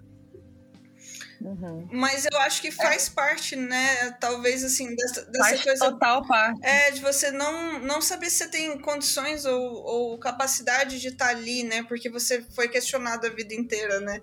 É, eu acho assim, o que eu senti no, no também quando eu entrei no estado parecia que era, era um raio laser, assim, de, de sessões de análise uhum. em cima de mim o tempo todo, que a gente fica é, revendo um monte de coisa e realmente se sente muito insegura, né? principalmente no começo. Sim. E depois você entende que, que aquilo é, uma, é uma, um meio de você elaborar é, pesquisas e, e, crescer, né? Você uhum. aprende a, a, perguntar diferente as coisas. É a organizar de uma forma diferente é, o seu pensamento, você começa a, a, aprender melhor o pensamento científico, que a gente não tem tanta noção assim até a graduação. Começa a ter uma leve noção no TCC e logo e para aí, vai para o mercado e você não tem. A, a, ideia não é você elaborar muito esse tipo de pensamento né, na, na, na, na sociedade. mais então, me ensinou, eu acho, foi ficar quieto. Uhum, exatamente. exatamente. Eu lembro assim que quando a primeira aula, cara, de história da arte na, na faculdade, é, eu, eu sempre gostei muito, então eu queria participar, né? Aí eu falei alguma coisa assim. É, ah, não sei, porque. Ah, professor, mas. Você falou é, como eu não gosto soubesse, muito né, disso. Uhum. É, porque você quer participar e quer, já acha que pode falar o que quiser. Aí eu falei, ah, não, mas isso aqui eu não gosto muito. Ele, ah, aí eu lembro que uma, ele me falou uma coisa que é aquela, uh, o que a gente estava falando antes. Às vezes a pessoa faz uma coisinha que muda muito a tua vida e ela nem se toca. Né? Uhum. Né? Aí ela, ela, ele falou para mim, olha, para você falar que não gosta, você tem que saber muito mais do que se você gostasse. Uhum. Eu falei, ah, tá. Fiquei, comecei a ficar quieta, assim, o resto das aulas eu só escutava, só escutava, só escutava. Porque para falar mal daquilo, então tem que conhecer muito daquilo para ter um bom argumento para né, justificar é, a gente teve uma A gente teve uma sorte, assim, de ter uma equipe muito boa, de algumas professoras e professores uhum. excelentes no mestrado. É, e aí, e, e e da gente ter ouvido coisas que ficaram, que ajudaram muito a gente no início do mestrado. Uhum. É, por exemplo, a, coordena, a, a Cláudia Morteira, a coordenadora na época, e ela falava coisas pra gente do tipo: é, vocês estão aqui, vocês conquistaram, ganharam essa vaga aqui, e essa vaga é de vocês, ninguém vai tirar isso de vocês. Uhum. É, toma posse, sabe, do seu trabalho, da sua pesquisa. Você não tem que ter medo, ficar se sentindo reprimida. Toma posse do teu trabalho. É, foi exatamente isso que ela falou para mim, quando também estava passando por um, um, um problema que eu tive no início do mestrado, que eu mudei de, de pesquisa, de orientador, uhum. então eu também fiquei numa depressão terrível por causa disso. Me sentia, eu falei, eu vou embora, acabou, não quero saber mais de nada. Uhum. E quando eu conversei com ela, assim, pô, ela me deu uma força, sabe? É, e eu acho que é particularmente importante a gente citar também, assim, essa coisa de de que não é uma, uma, um caminho necessariamente linear, né? Porque fica parecendo, você entra, você vai lá, faz a pesquisa, faz as disciplinas, faz a pesquisa, sai, foi tudo bem. E para muita gente não é tão simples, é. né? E, e às vezes a gente fica com vergonha exatamente. de abordar é, o quão difícil foi, ou quão. Sei lá, tipo, essa coisa de assumir que ficou deprimido e que foi. É, se sentiu sobrecarregado pela carga, né, da, da, daquela pressão ali. Do, e a gente fica achando que, que vezes... para as outras pessoas é simples, né? A gente fica com essa sensação. É, porque todo mundo tá, tá parecendo que tá entendendo tudo, letra, você né? que não tá entendendo é. nada. E eu sentia muito isso, assim, e eu tinha muita dificuldade, assim, de, de me abrir com o meu orientador né, a, a, respeito disso, ou de buscar a, a instituição para me dar mais apoio, sabe? E, sei lá, tipo, não foi muito uhum. simples, assim, é, né, nesse aspecto que vai além da, daquilo que você tem que fazer, que é desenvolver uma pesquisa, né? Uhum. Como é que você chegou no seu, no seu objeto de pesquisa? Então, eu... Por que, que você escolheu exatamente essa animação? Aí eu acho que entra. Porque assim, eu, eu entrei com um projeto também que não foi o que ficou no final. E nesses momentos de, de, de altos e baixos que eu tive, assim, no começo das disciplinas, quando eu, sei lá, eu achei que eu era. Não ia ser capaz de acompanhar as coisas ali e tal. Eu pensei que eu tinha que fazer uma pesquisa que tivesse relacionado com algo que eu realmente gostasse que eu, era algo que conversasse muito muito comigo ali, que eu não fosse enjoar tão fácil, sabe?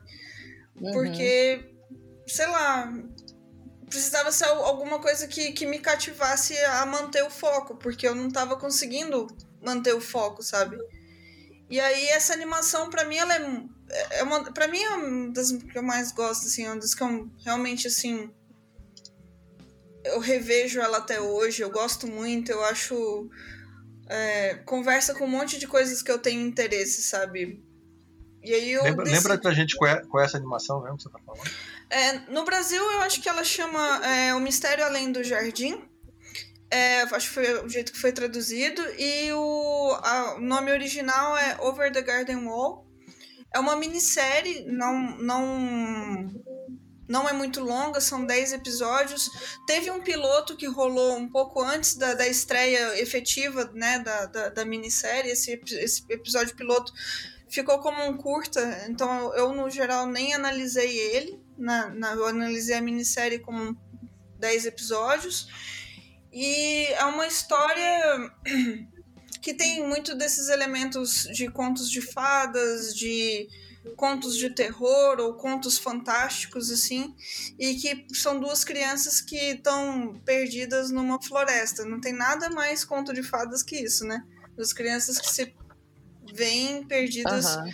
no, no meio de, da, das, da floresta.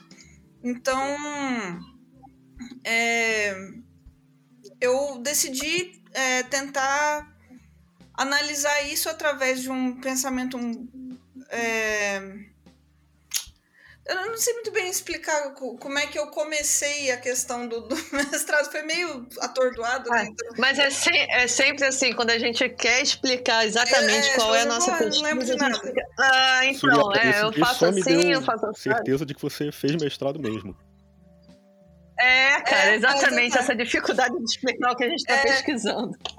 É, porque eu, durante o processo das disciplinas lá, eu fiz um caminho meio torto. Eu fui, eu fui para um monte de, de, de, disciplinas que não tinham necessariamente muito a ver umas com as outras, assim, porque eu tenho interesses muito variados. Eu falei, ah, vou fazer o que eu gosto. Eu falei, ah, vou tentar ver isso aqui, se isso aqui encaixar, encaixou.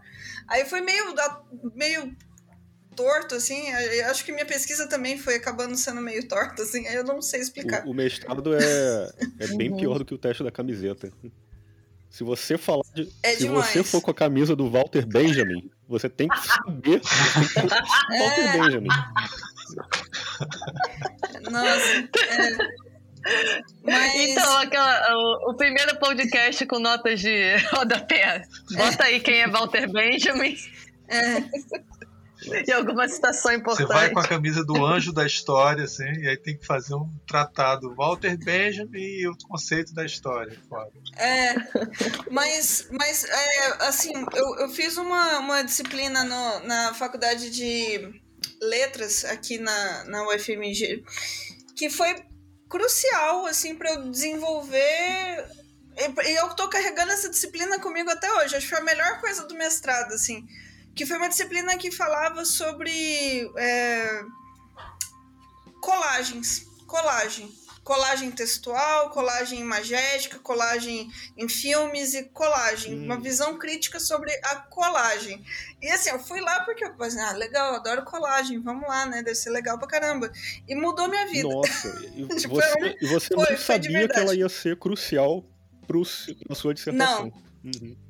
Não, ela não, não só é crucial, foi crucial para a dissertação, quando ela, quando ela foi crucial para o pensamento que eu estou atualmente desenvolvendo em relação ao meu próprio trabalho como ilustradora, sabe? Porque lá eu descobri, sei lá, ah, descobri não, né? Me foi apresentado a figura do Harun Farok, que mudou minha vida, assim, eu uhum. acho ele é um cara que ele, ele, ele mexia com colagens de filmes e ele falava que todas as imagens já foram criadas, não tinha necessidade de você criar novas imagens para produzir imagens. E eu acho isso muito louco, assim, né?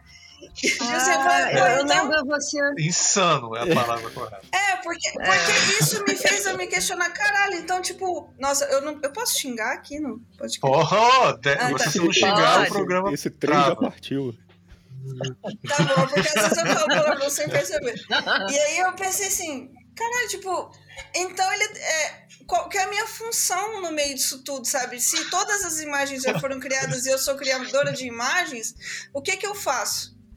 Aí é que tá. Eu acho que de repente a sua a, a imagem foi uma forma de você estar tá compartilhando as suas descobertas. É. Não exatamente só.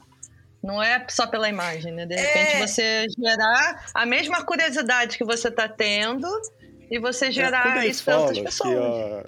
Que, a, que, a, que as, todas as imagens já existem, ele está falando literalmente? Ou ele quer dizer que todas eu... essas imagens já existem e. Não, ele fala. A par... Ele fala a partir de um, de, um, de um ponto de vista em que você é a forma como você encara as imagens, é como é que você olha uhum. aquilo. Se você olhar. Porque ele fez, por ah. exemplo, vários trabalhos de instalação artísticas, né?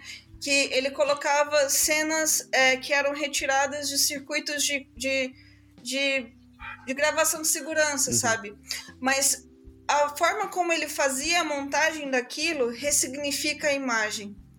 E aí você abre o teu olhar para uma visão crítica sobre aquela imagem. Então aquilo que você está vendo, apesar de já ter sido uma imagem que já foi criada, ela estava em outro contexto e aquilo às vezes ia passar batido para você porque é só uma imagem de circuito de câmera fechado. Uhum. Quando ele reposiciona aquilo, ele, ele, ele restitui a imagem. Ele restitui uhum. a, a, a, mensagem, restitui aquilo que importa daquela imagem. Então você tem uma. Você, você se abre para aquilo de uma outra forma, sabe? Eu acho isso fantástico, uhum. assim. E aí ele teve. No, muitos dos trabalhos dele, assim, ele pegou imagens de. de dessa, desses circuitos de é, segurança de, dos aviões bombardeiros da, da guerra do Vietnã. Então você olhava para as imagens a partir do ponto de vista daquilo que do, de quem estava bombardeando, mas a forma como ele ele organizou aquilo na montagem é uma coisa uhum. bem, sei lá, bem na montagem cinematográfica mesmo, assim. Cara, eu... muda tudo, uhum. muda tudo, eu, sabe? Eu, tô, eu, eu perdi quem, quem, foi, rapidinho, quem, foi, quem foi que quem foi que você estava falando isso? Eu perdi isso. É o Harun Farok. Eu coloquei ah, aqui, tá. é, tô olhando as imagens dele aqui. E eu tô assim, olhando, eu olhei a primeira e tava perguntando assim, por que, que tem uma foto do Mad Max aqui? Cara, eu abri, não é o Mad Max, é ele andando, passeando de mão dada com os filhos. Só que ele tá todo de couro, assim, com puta casacão foda de couro, assim, eu achei que era o Mel Gibson. o Mad Max. É, e, e aí é, tem um trabalho dele que eu acho muito, muito impressionante, que ele fala, por exemplo, assim, é, sobre, acho que chama A Serious Game, uma coisa assim. Eu, ele é alemão, eu nunca vou saber falar em alemão, então vou tentar hum, pelo, pelo inglês. Aí que ele é, eu não sei se vocês já ouviram falar disso, mas no, no treinamento de, dos mariners lá, da, dos soldados norte-americanos, quando eles estão indo para a guerra, eles passam por um, um, um, um, treinamento que é quase como se fosse é, aqueles instrutor de voo assim de videogame, só que eles jogam tipo Counter Strike da vida uhum. assim, para poder entrar e se sensibilizar em relação ao nível de violência que eles vão enfrentar. Hum. E eles usam esse tipo de jogos. E quando eles voltam das guerras com transtornos e traumas e né, todas as questões que envolvem voltar de uma guerra, eles usam os mesmos jogos para tentar trazer a pessoa de volta, hum. sabe? Então, que, que, que coisa é essa? Como é que você consegue usar um jogo para fazer as pessoas matarem as outras e como é que você desensibiliza ele ali e depois você quer sensibilizá-lo para trazê-lo de volta para conviver em sociedade sem tantos traumas. Então ele faz análises e críticas acerca dessas coisas são muito muito legais, assim, são é, Só um adendo aqui, eu entrei na internet e eu vi essa foto que o Renato falou. Eu, eu nem sei é que muito foto boa, é Não, se você entrar, bota o nome dele, você vai aparecer logo Caramba. essa foto. E é, isso é por causa dos anos 80, tá, Renato? Assim, ele tá usando aqueles casacos dos anos 80 com ombreira e tal. Totalmente Mad Max, cara. Tá ah, tá. bizarro. Tá. Assim. A tá foto é estranha, porque tem a foto dele hoje em dia, com a roupa meio normal de artista, e essa foto do lado. Assim. Realmente é bizarro. Né? E tem aqui na internet também imagens disso que você está falando, do, do, pessoal, dos soldados usando é, é. equipamento e usando, jogando vídeo. É como ele é um cara antigo, imagino que deve ser, devia ser meio parecido com um, um Doom, assim. É, né? é, é, pode ser. Não, não fosse tão hiperrealista, assim, uhum. né? É. E, e, ele usava também circuitos de imagens de prisões, assim, é, é, é, muito, muito massa. Mas essa ideia, assim, de você... Que ele falava da restituição da imagem, sabe? Isso para mim foi crucial, assim, crucial, assim... É, tudo que a gente vê já está dentro de um contexto construído, né? É, e, e, a forma como você manipula a imagem, aquilo que você mostra, ela tem uma capacidade é, histórica muito forte, né? E aí, no, no uhum. mestrado, uh, eu tentei empregar um pouco dessa ideia dele para analisar a série, né? E voltar dentro da análise do que eu conseguia ali achar, é, entender de onde partiram a, aquelas aquelas ideias ali para se fazer as escolhas que foram feitas, por que, que elas foram feitas. Elas não são gratuitas, né? E aí eu, eu uhum. foi quase que assim, um trabalho de escavar mesmo, assim, de, de tentar achar assim, ah, esse, esse, essa imagem aqui é por conta do conto fulano de tal, do Green, que é assim, assim, assado, e tinha esse, essa intenção, e aí como é que a gente recontextualiza para essa intenção para o momento que a gente está vivendo. Foi um pouco isso que eu tentei fazer, né? Não sei se eu consegui. Então você, você Foi tá... listando referências, uhum. né, em cima daquilo. Né? Você estava é. falando um pouco que achei interessante, estava conversando mais cedo, quando você estava falando sobre o seu mestrado, que você foi tentando resgatar. Esse desenho animado ele tem muitas, é, ele tem um sabor de contos de fada antigos, né?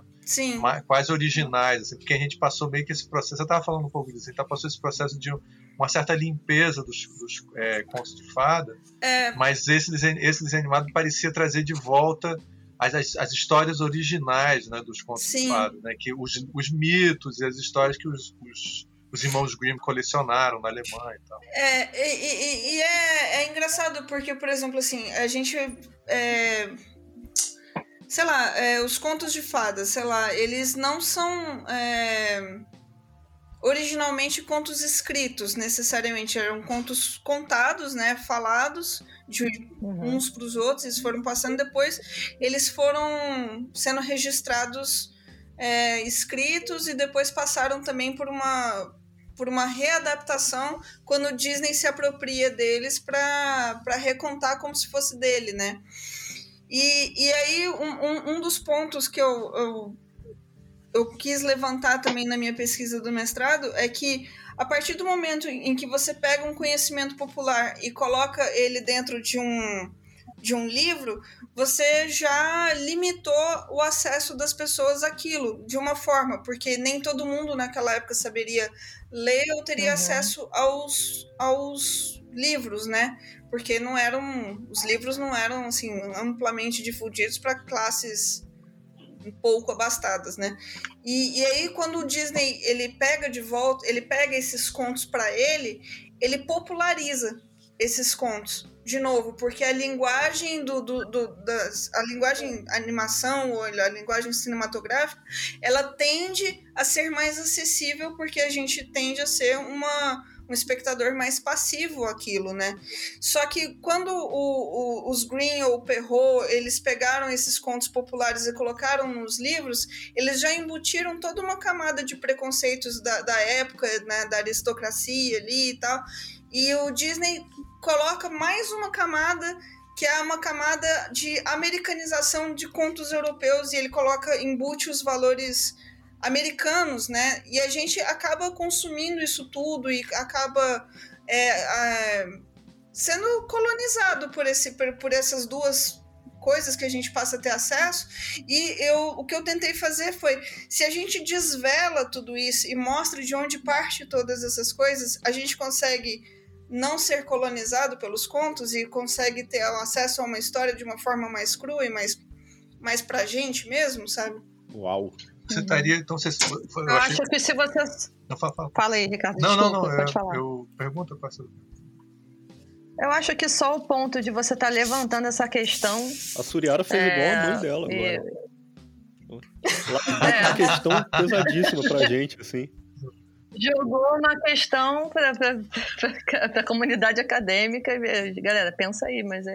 é a, a é questão isso. que eu ia falar é que eu acho que a, a você parece estar. Tá querendo retomar o, a, o, conto, o conto infantil, sabe?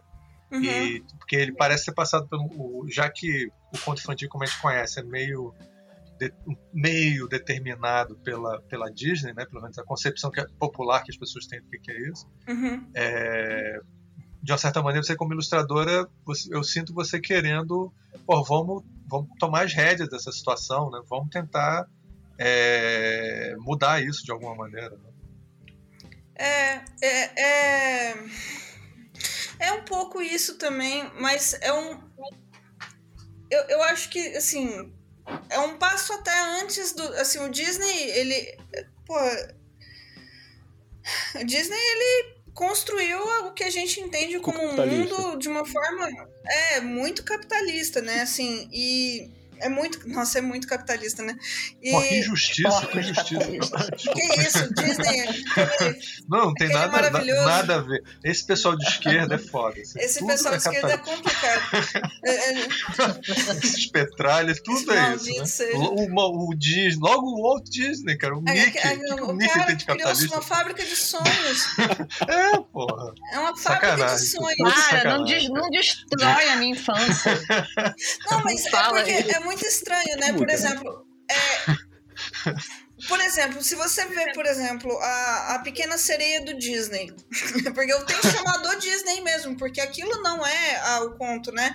Não. E aí você lê, sei lá, a Pequena Sereia do Hans Christian Andersen, tem, ele, ele esvaziou aquilo, aquilo que é da natureza Nossa, do, do, do é. Justiça seja feita, assim, nenhuma criança se suicidou depois que ele viu o desenho da Disney. Agora, o conto do Hans Christian Andersen é a coisa mais triste que eu já li na minha vida.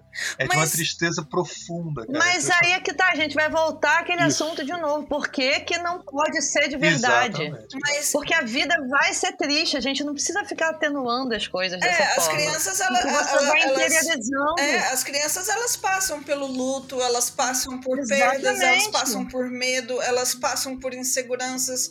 Então, assim, não, não tem como a gente colocar elas numa bolha e falar assim, ah, isso não existe, porque vão é. criar, a gente vai criar é. um monte de gente que não vai saber lidar com os é. próprios e sentimentos. Se você quer escrever e... uma história é, totalmente perfeita, é, com uma mensagem 100% positiva, também pode, mas é, o que, pode, o que é muito tá estranho é pegar uma história que já existe e mudar completamente para parecer que é sua e para parecer que, tá, que ela foi escrita daquela forma. Né? É, e isso não é meio louco, assim, para uma grande maioria das pessoas, se você perguntar é, sobre a Pequena Sereia, eles vão falar que é, é uma história Sim, da Disney. Uhum. Não é uma história da Disney, é uma história do Hans Christian uhum. Andersen, uhum.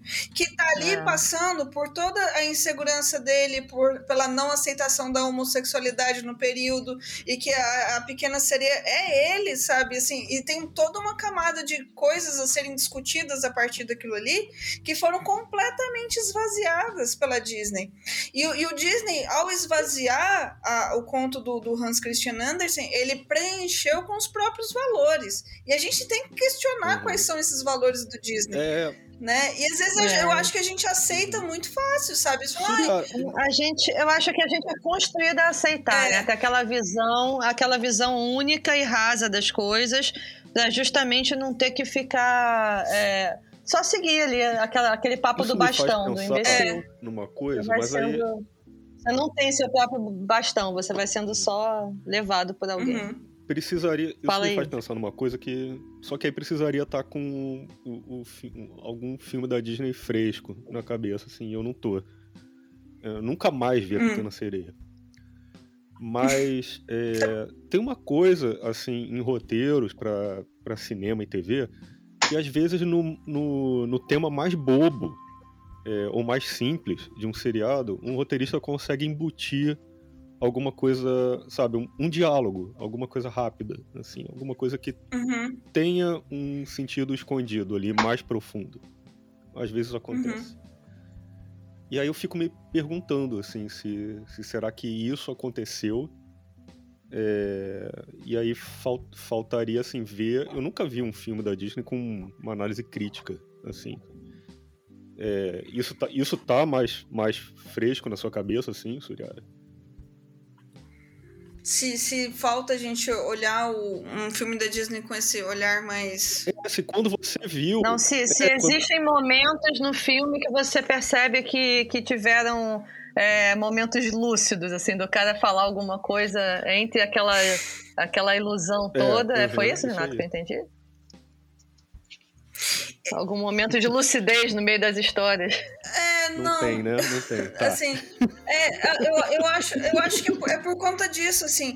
Quando há essa, há, essa captura do Disney, né? Que ele captura esses contos, os valores do Disney são conservadores. Uhum né? E, e, ele deixa isso muito claro. Talvez a gente, como criança, não consiga entender que aquilo são valores conservadores, é, mas a gente assimila aquilo sem entender. É uma coisa. Hoje, sabendo as coisas que eu sei, sendo a pessoa que eu sou, eu não consigo assistir o, o A Pequena Sereia ou assistir qualquer coisa, sei lá, branca de Sem neve, morrer de raiva, sem né? pensar assim, hum, é meio estranho, né? Isso aqui, ou ficar fazendo esse uhum. jogo de crítica o tempo inteiro, porque uma vez que você viu, você não desvê. Uhum. E quanto sabe? mais antigo, tem, uma experiência... o filme pior ainda, né? É, é, é, é, é mais.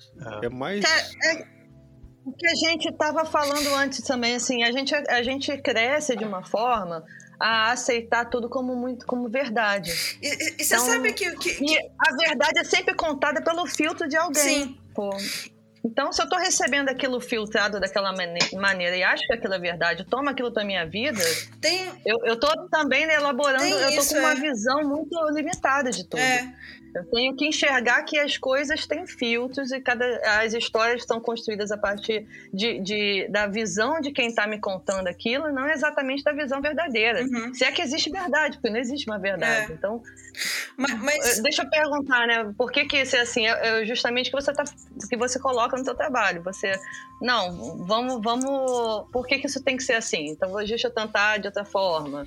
É, é, então, só de, de elaborar essa, essa, essas perguntas e já deixar esse mistério, já eu acho que você já está é, fazendo a, a, sua parte. Você falou, ah, onde é que eu posso mudar o mundo? Isso já é uma parte. Você está deixando assim. É do seu trabalho. Mas é. É, você vê se é verdadeira, né, é, cara? E, não, e assim. Não querer impor a sua visão. É, e, e assim, a gente tá se pegando na questão dos contos, porque foi um, um, um a questão do objeto de pesquisa, né? No, no meu mestrado. Mas a gente pode expandir isso para muitas coisas, sabe? Não, é, é claro que os, os, os, é. contos de fada, eles, eles fazem parte normalmente da nossa formação como leitores, ou ela faz parte dessa, dessa coisa do primeiro contato com, com filme animado. A gente, né, assim, faz parte da nossa dessa cultura que é apresentada pra gente, né? Então é, é mais fácil a gente focar e falar neles. Mas Talvez a gente uhum. possa fazer isso com muitas outras coisas, sabe? E... Ah, na, a, linguagem, a narrativa vai estar em tudo. E ela vai passar sempre pela nossa memória, é, pela imaginação. E para mim a chave, assim, virou muito com, é, é, com tentar me, é, entender um pouco o que que o Harun Farok estava falando lá atrás, sabe? E para mim mudou muita coisa, sabe? Nossa, então... Então, é qualquer imagem, eu, eu tenho que olhar para qualquer imagem que seja com uma posição imaginar crítica. que ela já existe. É, e, e, com uma com com a boa vontade de olhar para aquilo e tentar fazer uma leitura crítica, sabe? É, sei lá. Tá, estou, estou com vontade de responder uma pergunta. então vá lá. O que, que é uma fobofobia? Ah, pô, é fobofobia. Fobofobia? É medo do medo? É, saber. Medo é, medo. isso aí. Ah, oh, uma salva de palmas. Um claque de salva de palmas agora. Claque, claque, claque, claque. E vamos, vamos, deixa eu ver isso aqui. Ah, só tem fácil nessa aqui. Vou, ah, vou, fácil vou, não, porque a gente pode passar humilhação de acertar não pode ser fácil, não, não vai ter graça. É... A capital do Sri Lanka é Thimphu, Vietnã ou Colombo? Capital Eu vou chutar Vietnã porque eu gostei do nome. Vietnã. Achei legal. Alguém eu, tem eu mais vou alguma? na primeira. Eu nem lembro mais as opções. Triunfo Vientiane. Vientiane. Vientiane, ah, é, alguém não mais, não, não dessa desse. cidade vai querer me matar. Ou Colombo. Bom, Capital quem é? Cada um tem que falar. É. Quer dizer, nenhuma das duas acertou, um porque o Renato Vientiane. falou primeiro, eu falei o segundo. Você- Deve ser o terceiro, né? Então. É, Vou Colombo. chutar no terceiro, então. A partir desse momento Gente, olha só, a técnica tivemos a mudança nas nossas vidas, sabendo que a capital do É, Sri Lanka é e a- Colombo. É, siga o exemplo da Suriara, que depois que ela sabe a resposta, ela responde. É, vocês ficaram debatendo aqui, errando, eu fiquei só Ah, eu- observando. Claro, claro. Isso é uma estratégia Ó, essa é importante. boa, hein? Essa é boa que é de história. Vixe. Qual, é, como ficou conhecido o processo histórico desencadeado pela mecanização da Ah, isso indústria? é fácil. Ué, Fordismo. Hum, Revolução Industrial? Ah, claro, Isso. claro. Mecanização, né? Não, mas Fordismo foi a, pergunta, a resposta mais inteligente. Estava é, errado, mas era mais sentido, porque inteligente. né, Infelizmente Então, estava vamos errado. lá. Eu até falei, caralho, será que ele tá certo? Eu fiquei na Fordismo dúvida é inteligente. muito, muito. Sei lá. Isso nunca, nunca. Outra coisa importante que a gente aprendeu hoje, assim, nunca tente ser inteligente demais. Você pode estar errado. Pô, mas eu não tentei isso, não. Eu só respondi o que eu achei que era, o que Eu- na verdade É. demonstra, às vezes, uma grande burrice. Então, a gente vai fechar esse programa falando com tudo que Eu- sei, que nada sei. Ah, Ó, não. maravilha. Aliás, quem Ah, falou não, isso? Cara, Quem falou falou, me isso? lembrou de uma, de uma aula que a gente né? tinha na faculdade Exatamente. De é, representação de produtos, né? Render, render manual. Assim, era feito com, com aqueles Hum. marcadores, Prismacolor, fodão e caríssimo, assim. Aí é, a prova era desenhar né, o produto. E aí eu fui, desenhei lá, passei horas desenhando a parada, colocando vários brilhos, vários efeitos, assim, foda. Aí o professor Hugo, Hugo Bax, quando entregou a prova, fez assim: Renato, aí. Visualmente é 10, só que como você usou a técnica errada, é 5.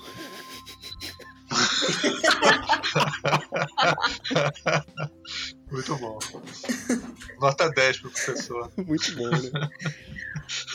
Né, Mas eu tava pensando aqui que a gente falou sobre todas as outras coisas do mundo e não falou sobre terror pra criança direito, né? É, Eu nem Só- vou tocar só- nisso. Só porque Não, é, desculpa. eu tô, eu- não tem problema. Ah, Eu acho que a gente falou bastante, mas sem É exatamente tudo ser que a gente literal, falou né? aterroriza as crianças. Prova. Faculdade, mestrado, uou. Ah, então vamos, vamos ser um pouco mais é, objetivo para falar sobre os seus trabalhos que abordam terror infantil, exatamente. Ainda Ah. tem tempo, É, tem o livro. tranquilo. É, Podcast falta- de 3 horas é normal hoje em Quem- dia. Isso. é, fala aí, Suriada. Qual o livro que você quer puxar sobre esse assunto que você ficou mais feliz? Eu amo o Quem Puxou o Meu Lençol, eu acho uma gracinha. Ah, obrigada. E adoro também a série das crianças esquisitas. É que eu não, nem terminei, né? Pô, eu tinha que ter feito mais. É muito lindo, assim. E uma coisa que, que agora eu, eu lembrei, que eu, ia, eu queria ter falado também mais cedo, que algum, alguma entrevista sua, você mencionou. Ah, foi pra Zika, pra, pra capa daquela revista que você Uhum. fez.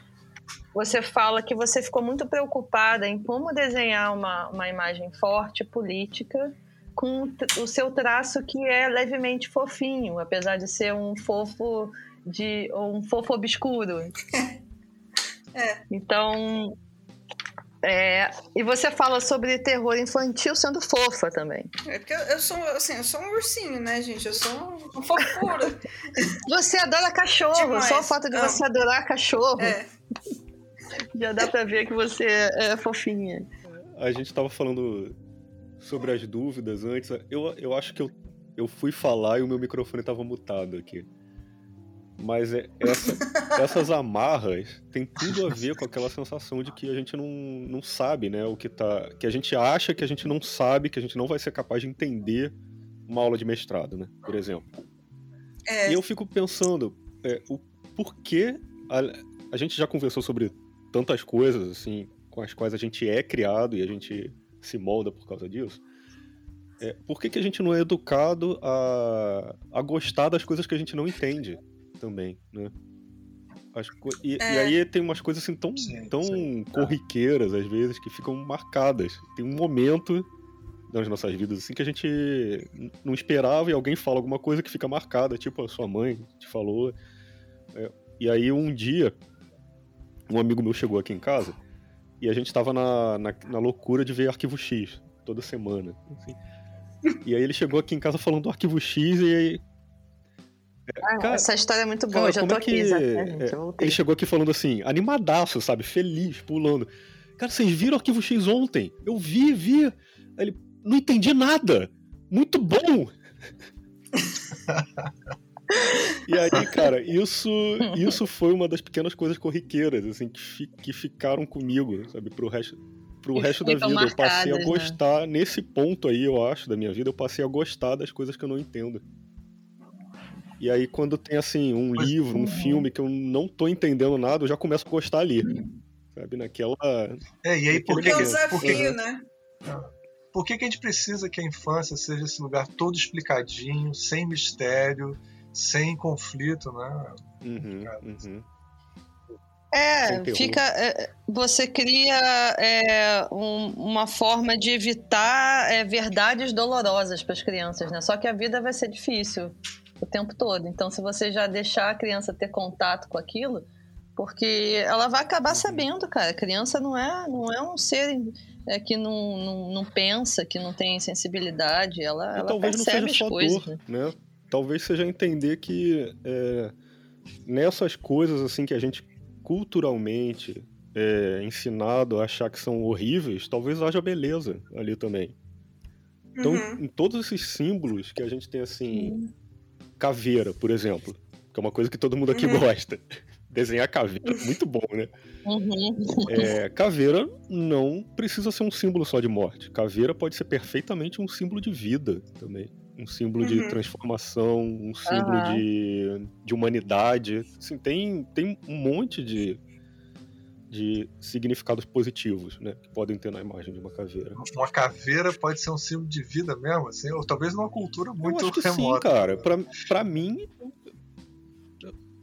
Ah, hum. agora eu vou ter que fazer um momento citação, citação hum. do, do podcast, porque tem uma, uma frase do Freud que fala que se quiseres suportar a vida, fica pronto para aceitar a morte. Uhum. Perfeito. Não, claro, a, não, concordo, a, concordo. Aliás, já tá, eu já estou reservando aqui vários posts no Instagram só essas coisas. Mas o. Muitas o, notas não, de é porque... mesmo. Ah, não posso fazer caveira, não posso mexer com caveira. Pô, isso é horrível. Aliás, porque, é, a gente falando. a gente morrer, a gente é assim, falando a nossa dessa, estrutura. Esse, essa polêmica, tem, tem, demais, tem essa história da, da, da criança que fala que tem medo de caveira e alguém fala para ela tem uma caveira aí dentro de você.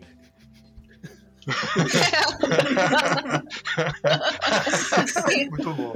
Tem uma aí dentro. Eu ri, aí depois eu entendi e eu ri de novo. Mas o, o, Você teve algum problema, Suriara, com é, as pessoas achando que suas histórias eram pouco compreensíveis ou muito dark ou esse tipo de coisa? Fora aquele contexto que você falou das pessoas já pré. É, pré-julgando que ah, isso não é para criança. Mas assim, depois que você publicou e tal, teve alguma reação ou teve alguma coisa desse tipo? Assim?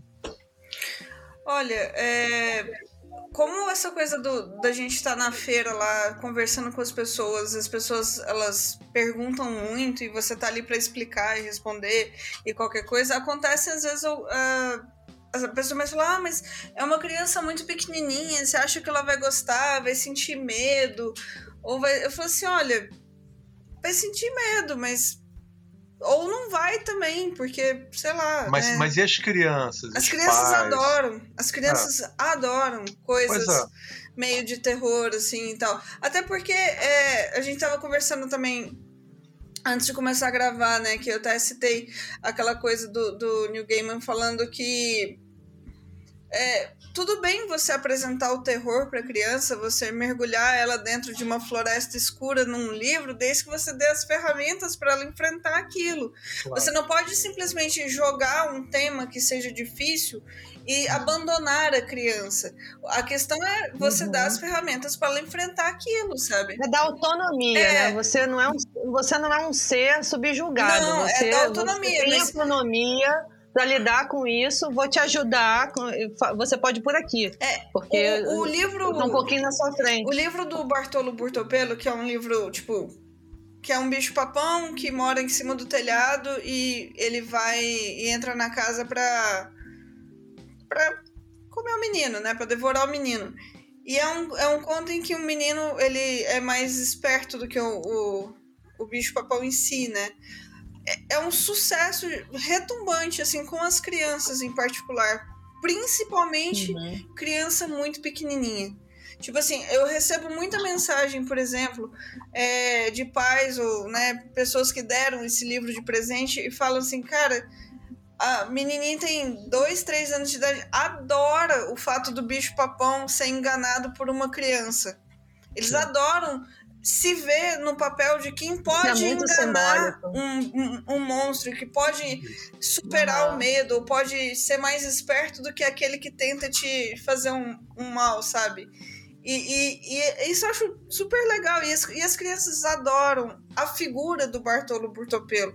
Mesmo ele sendo grande, desengonçado, tendo chifres de galhos e uma boca gigante, sabe? Eles adoram. Eles acham divertido, eles acham, sei é. lá. É um pouco de você fazer a criança não ter medo de não entender as coisas. É. Aí volta para aquele, pra aquele pro é, assunto do arquivo X lá da nenhum é. uma criança ter medo de um esqueleto. Não, isso não, não faz sentido. É, e eu acabei de juntar esqueleto, medo e Disney na mesma coisa, porque eu acabei de lembrar que quando eu era muito pequeno eu tinha um pateta que quando apagava a luz virava esqueleto. Eu tinha muito, eu tinha muito medo desse troço. Eu tinha toda e, e olha só como criança é, é, criança é um negócio muito maluco. Toda noite eu pedia pro meu pai vir no quarto e esconder o pateta. Era mais fácil doar o pateta pra quem não tivesse medo. Não, mas e o prazer dos pais? Que passar o... noite, toda noite meu saco. Era o super pateta ainda por cima. Que. É, de alguma forma você estava gostando de lidar com aquele medo. Aí você vê, olha só, o pessoal persegue as histórias da Suriara nos focus groups aí antes, que ela coitada tem que viver antes, mas os caras botam no mercado o pateta caveira. Porra, Não, mas esses as crianças vão gostar. Essas histórias são Não, muito... aqui é o Pateta, gente. É o Pateta, o Pateta é o da pa... Disney. Exa claro. Sim, já exato. fizemos tudo com o Pateta, né? Onde, de onde mais a gente pode tirar dinheiro, gente? Não, o Pateta, Pateta é terror, do terror. Né? Mas, mas eu, eu, lembro quando é, a gente, assim, falando da Disney de novo, né? A Disney tá. Acho que é o tema é Disney. É, que, vocês lembram de uma animação dos esqueletos dançando? Uhum. Eu acho que é, é, é, do Mary Melodies? Não, Mary Melodies. Sei, sei, do, acho que eu sei. Não, é do Silly uhum. Symphonies, uhum. na verdade. Mary Melodies é da Warner. É, uhum. Que eram umas caveiras dançando, assim, sim, sim. e aí tinha. Tipo, na época que o Disney era bom. Na época que era bom. é. Quando, antes dele inventar de ficar fazendo conto de fada lá. Aí, ah, tipo, ah. era muito bom. Eu, eu lembro de assistir aquilo ali ele já era começo do capitalismo. É. Antes dele vir para o Brasil e tentar detonar é, o Brasil criando. The, the não, nessa época ele era comunista. Mil, ah, 1929. Né? É. Que, que, é, eu lembro de assistir isso quando era criança e ficar fascinada. É mesmo. Eu lembro, é de, eu, eu, lembro de pensar assim. Ah, nossa, quando eu vi o Estranho Mundo de Jack, quando acho que eu tinha oito anos de idade, foi quando eu decidi que eu queria ser animadora. Porque eu fiquei uhum. tão impressionada, eu achava aquilo tão maravilhosamente lindo. E era tão diferente de tudo que tinha sido apresentado para mim até então. E era teoricamente um, um, conto de terror, né? Assim, o, o Estranho Mundo de Jack é, né? É um conto de terror, uhum. assim, natalino, de terror. Mas eu, eu lembro de pensar, cara, isso é lindo, assim, e eu. Sei lá, não sei. Eu fiquei fascinada. Eu tô surpreso do, desse assunto só ter surgido agora, inclusive. O Estranho Mundo de Jack. é, né? é, pois é. É. O, o, é, porque o Estranho Mundo de Jack tem tudo que é de mais legal, inclusive um cachorro fantasma. ah, isso é, E você tem mais, mais coisas do Tim Burton, assim, ou o, o Jack é, é a marca, o marco particular, assim, pra você? Ah, quando, quando eu era criança, assim, eu lembro muito do. do, do, do Edward também, do Edward de Tesoura, porque eu acho que. Uhum todo mundo ficou meio encantado com aquilo demais, ali, né? Assim, Nossa, era, né? Assim, demais, demais, é, muito. Pois é. É muito lindo. O visual do filme, toda aquela, aquela aquelas cores. Aquele, o clima, o clima de fábula, né? Era uma coisa nova pra gente. E, e, eu vou te falar um negócio que, assim, eu lembro, eu lembro desse caso em específico, assim, que a minha avó, hum. ela ela gostava muito de assistir filme, assim, à noite com a gente, assim, né? E aí teve uma época que a gente tinha que esperar, né? Os filmes estrearem na televisão. Hoje em dia as crianças não vão entender isso, porque tem streaming. Mas a gente tinha que esperar, né? E aí eu lembro que, que era muito diferente. Tinha que esperar passar na sessão da tarde ou passar no. é, lá, e a gente, e a gente não sabia que, que tava vindo, né? E era assim, no dia. Não, era de repente. É. E, e, eu lembro que foi anunciado assim um dia que ia ter ia passar o Drácula de Bram hum. Stoker. Hum. E eu lembro de eu vi a imagem do Drácula assim, eu fiquei intrigada. Uhum. Eu, eu, eu, acho que eu já uhum. gostava de coisas meio assim de terror mesmo.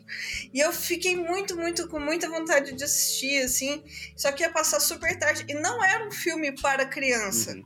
Não, eu tinha, sei lá, nada, nada nem, nem um pouco. Eu tinha, sei lá, sete, oito anos, assim, também, nove no máximo, quando passou na Globo à noite, assim. E minha avó falou assim: não, vamos assistir, você assiste junto comigo, e se você ficar em dúvida, a gente vai conversando. Caramba. E eu assisti, tá. e eu, As eu cenas achei... de sexo. É, eu tô impressionado cada vez mais com a família. É. Eu, eu acho que, na verdade, a minha família, que na verdade, que... não tinha noção, né? o que que esses dois pessoas aqui, quando ele vira lobisomem e ataca aquelas mulheres seminuas, o que que é aquilo? É. Por que esse cara chega numa tempestade no meio da noite, de um castelo esquisito? É. Eu lembro que a minha mãe falou assim... E ele não vai embora, né? eu lembro que a minha mãe falou assim, é, não sei se era assim, um filme mais apropriado, né, pra assistir, assim... Não, não. Mas eu assisti e, cara, eu lembro de ficar assim, impressionadíssima, mas de encantada com a figura do Drácula. Uhum. Eu, eu achava uhum. ele maravilhoso, assim. Nossa, eu também, eu fiquei apaixonada é, por ele. E era uma coisa assim que isso. Nossa, uhum. sabe? Tipo, foi muito. Assim, meu, se bem que meu avô e minha avó também levaram a gente pra assistir Coração Valente e a gente era criança. não sei. Acho que o pessoal lá em casa era meio. Ah, mas aí. Mesmo. É, mas aí também é uma. É, aí não é terror, né? É violência. E é violência podia. É. Né? Violência tudo bem, porque tem toques de comédia e tal, né? É, coração é, valente não tem, o Mel Gibson, tem Mel é, Gibson. É, aventura, aí tem piadinha, é. e tem né, muita morte, mas tudo bem. É, mas, mas eu não sei. Coisa... É, é uma ah. coisa que eu dizer assim, eu não acho que assim, claro que não é isso que a gente está defendendo, mas assim, eu não acho que todas as histórias são para criança. Né? Não, não. Coisas não. que realmente a gente claro, deve. Claro. Eu me lembro até que as histórias mais claro. inocentes também não são para criança. Ô, meus netinhos, tipo, vamos assistir aqui né? dançando no escuro. Com o vovô. Exatamente. Não, não. Ah, é, assistir Dogville. Dogville. Não, né? é. Aí, aí, é legal porque ninguém vai entender nada, né? É, mas não, o, mas o... não é isso. Eu sei, claro, mas o. o... não, o problema não é Dogville não é porque eu não entendi nada. Mas a. É, é, até aquela coisa assim, meu filho, se você entender, me explica. Mas o, eu não entendi nada. Eu chego pro vovô porque eu não entendi porra nenhuma. Vamos aqui sentar pra assistir lá Vontrier. lá Vontrier, é. Depois, depois, depois me explica o anticristo. Também não entendi nada. Não, mas. mas eu... o vô não entende, meu filho. O vô não entende essas coisas. Não, mas assim, o que eu tô querendo mas, dizer não é não, não, claro, mas deixa eu dar um exemplo, assim, bem da minha infância, assim, que é. Esse é bem inocente. Assim, eu me lembro que eu queria, eu queria ver um filme de sessão da tarde sobre o garoto, um garoto bolha. Porque nesse, um filme bem infantil. Assim. Caralho, uhum. eu lembro desse filme. Cara, era, era um garoto bolha que não era com o, o John Travolta novo, não. Era um, era um outro ah. mais pra garoto já mais adolescente. Era outro assim. filme do Menino ah, na Bolha? É. Não, Cara, é que deve ter sido um subproduto desse. Esse uhum. fez o maior sucesso e aí fizeram um outro merda. Assim. Aí eu. Aí eu fui ver. Foi direto pra TV, nem passou por é, isso, não. Como não era sua avó que tava lá, era. Era minha avó que tava lá na hora. Minha avó virou e falou assim: Meu filho, você não vai gostar desse filme. É, aí eu falei: Não, avó. besteira. Cara, eu, com o final o garoto bolha morre. E aí, bicho, puta, eu me escondi debaixo da cama que eu ficava chorando sem parar. Aí ela tá vendo? Eu te falei pra você não ver a porra do filme. Ela não falou a porra do filme, mas ela... Mas é assim, cara, tem coisas que a gente não tem maturidade. Algumas crianças, eu, meu, era uma criança que não dava conta do garoto bolha. Mas assim, tem coisas que a gente não consegue lidar. Agora, essa ideia de que, porra, você tem que vir com. O que eu acho me incomoda, e que eu acho que a nossa conversa tá vindo aqui, é a, a maldita da fórmula existe uma fórmula para você lidar com a infância, cara. Isso é que eu acho que é problemático. É, e a gente que cria. Que existe tem uma que... fórmula é diferente de existe uma forma, né? Uhum. Sim. Né? Então, uhum. eu acho que mora toda a diferença, uhum. sabe? É. E, e, aí a gente que cria, que vai trabalhar na parte criativa, vem um montão de gente dando pitaco, sabe? Cheio de achismos e fórmulas. E, cara, porque. É, aí é foda, porque isso vai passar de novo por, por filtros. Então, é, a, toda a visão que a gente tem de morte, a visão de sexualidade, é, é muito influenciada pela Igreja Católica, né, cara? Então já vem cheia de tabus e cheia de, de coisas é, proibidas, isso daqui. E às vezes você tem que só deixar, saber é, é, dar aquela autonomia para a criança é, tentar sentir, entender que, que aquilo tem que ser assim Óbvio, você não vai chegar e levar a criança para ver um filme do Tarantino, do Lavontier. Não mas, precisa nem cara, levar assistir o Drácula de Bram Stoker. Ela só não pode. é, ela só não pode crescer achando que aquelas coisas que ela tá é, com um pouco de medo e que tá achando estranhas precisam ser bloqueadas da vida dela. Ela, ela tem que entender que a vida vai ter coisas estranhas e muito bizarras até ela morrer. Outro, Inclusive falar da morte, né? Assim, é, é que ela vai morrer, inclusive, ela, ela lidar com isso. Inclusive que é, é importante falar sobre morrer. Isso não tem que Podemos ser um tabu. concluir daí que o, o personagem do Keanu Reeves em Drácula não tinha filtro nenhum, né? Porque tá tudo errado naquele lugar e ele não vai embora. Ah, que total. Ele foi criado assim pelos pais dela. Não, o, o, o, é, não, o personagem que Keanu tá Reeves. Aqui, deixa eu ver filme, qual é. Esse velho tá sendo até amistoso. Deixa eu ver, cara. Ele não vai embora, tá tudo errado. Tá tudo, tem todos os sinais ali de que é. vai dar merda. Não, só falta o, vampiro dizer, bicho, o que, é que você tá fazendo aqui? O, e eu, péssimo, tá péssimo esse filme. Tá péssimo. É. Eu amo, Mas eu, eu, eu tô amo esse filme. a ficar preocupada que eu vendi minha família de uma forma meio complicada aqui nesse podcast. Não, você, todo mundo tá com inveja. Não, você, não, tá, você vendeu super as bem. As pessoas estão com inveja, as pessoas vão querer adotar seus pais. Você tá é, eu, se seus pais quisessem adotar um adulto, eu tava na fila. é, vamos ter que visitar é, todo mundo. vamos todo mundo pra Goiânia comer pamonha. Tá bom. Hum. Então. Temos um programa? É, eu acho que temos um programa. Gente, ah, eu, eu tá queria só dizer que eu estou aqui disponível para regravar, caso vocês queiram. Porque, meu Deus, não sei. Não sei se não, foi. É isso ah, foi, ótimo. Não, foi não, ótimo. A gente pode gravar ah, com você, com certeza. É, continuando. De novo. A gente vai querer fazer uma, é. uma segunda parte. Aí. Parte 2. Falou você. É, é, falar, conversar, falou você falar. Hum. Falou você a gente conversar sobre o livro baseado no livro, no conto hum. do Tolstói, uhum. A História de um Cavalo, uhum. que eu achei muito maneiro. Você já terminou, é, já está já tá divulgando. Esse processo criativo que você, eu achei irado, você recortou o cavalo da história. Uhum para deixar justamente em aberto o que, que seria a, a, a história do cavalo. Eu, é, eu achei isso muito maneiro. É, Se você quiser o... falar um pouquinho mais sobre esse trabalho. Tá, o, o, o, conto do Tolstói, o Customer, é, é um conto que fala sobre é, um cavalo, que ele era um cavalo da aristocracia e depois que ele envelhece, ele passa a ser usado como um cavalo de trabalho. E nesse conto, assim, que esse é um resumo péssimo, assim, porque o conto é maravilhoso. Mas, assim, ele passa por toda essa visão da, da, do, sobre o ponto de vista do cavalo, dessa mudança dele perante os outros e as questões de classe e tudo mais, né? E uhum. a minha intenção com, com, com o livro, assim, é, não sei se vocês chegaram a ver como é que funciona a mecânica do livro em si, Sim, né? sim, eu vi. Ele é um livro feito em, em acetato, né? Que é impresso em acetato, e a cada virada de página você vai tirando é, partes do cenário. Partes do cenário. É, a minha intenção com isso era, era a gente ser agente naquilo que tira tudo do cavalo, sabe? A gente, ao virar as páginas, assim como é, o cavalo perdeu tudo por ação dos outros, ação humana e ação, né?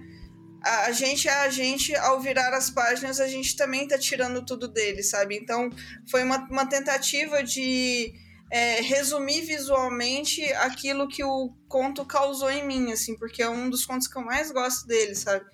E, e essa coisa, assim, de você a gente não ser agente passivo, sabe? A gente a gente está fazendo uhum. coisas para prejudicar os animais ou prejudicar os outros e, e a gente às vezes é, não percebe isso muito, né?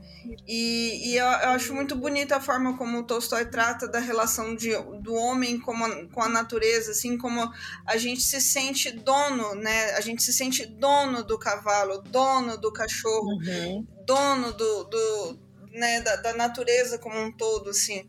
Então, eu, eu, não, eu não quis aliviar muito, assim, eu quis que a gente, a gente sentisse a dor que ele sentiu ao, se tirar tudo dele, sabe? Por isso que no final uhum. so, sobra só só o esqueleto, né? Só a cabeça, assim, só o crânio dele, né? E a gente tira uhum. tudo. Ele, você vai desconstruindo a imagem dele, que é exatamente o que está acontecendo com ele, a, a, refletindo né, sobre a existência. É. E, e, e tem uma, uma. Deixa eu ver se eu até consigo achar aqui, porque é uma passagem do, do conto do, do Tolstói que eu acho que eu até postei quando eu, eu fui falar do, do. Quando eu fui falar um pouco livro. do livro. Eu não sei se. Peraí, que eu tô vendo aqui.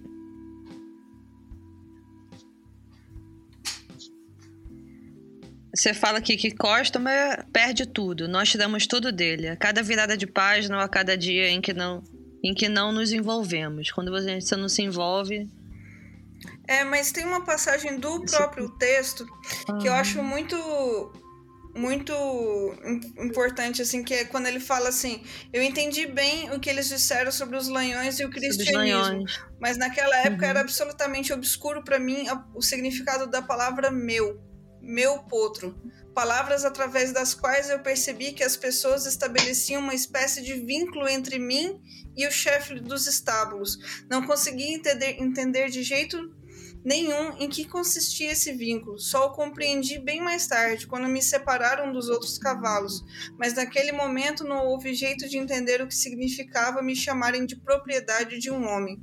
A palavra meu cavalo, referiam, referidas a mim, um cavalo vivo, pareciam-me tão estranhas quanto as palavras minha terra, meu ar, minha água. Eu acho isso muito bonito.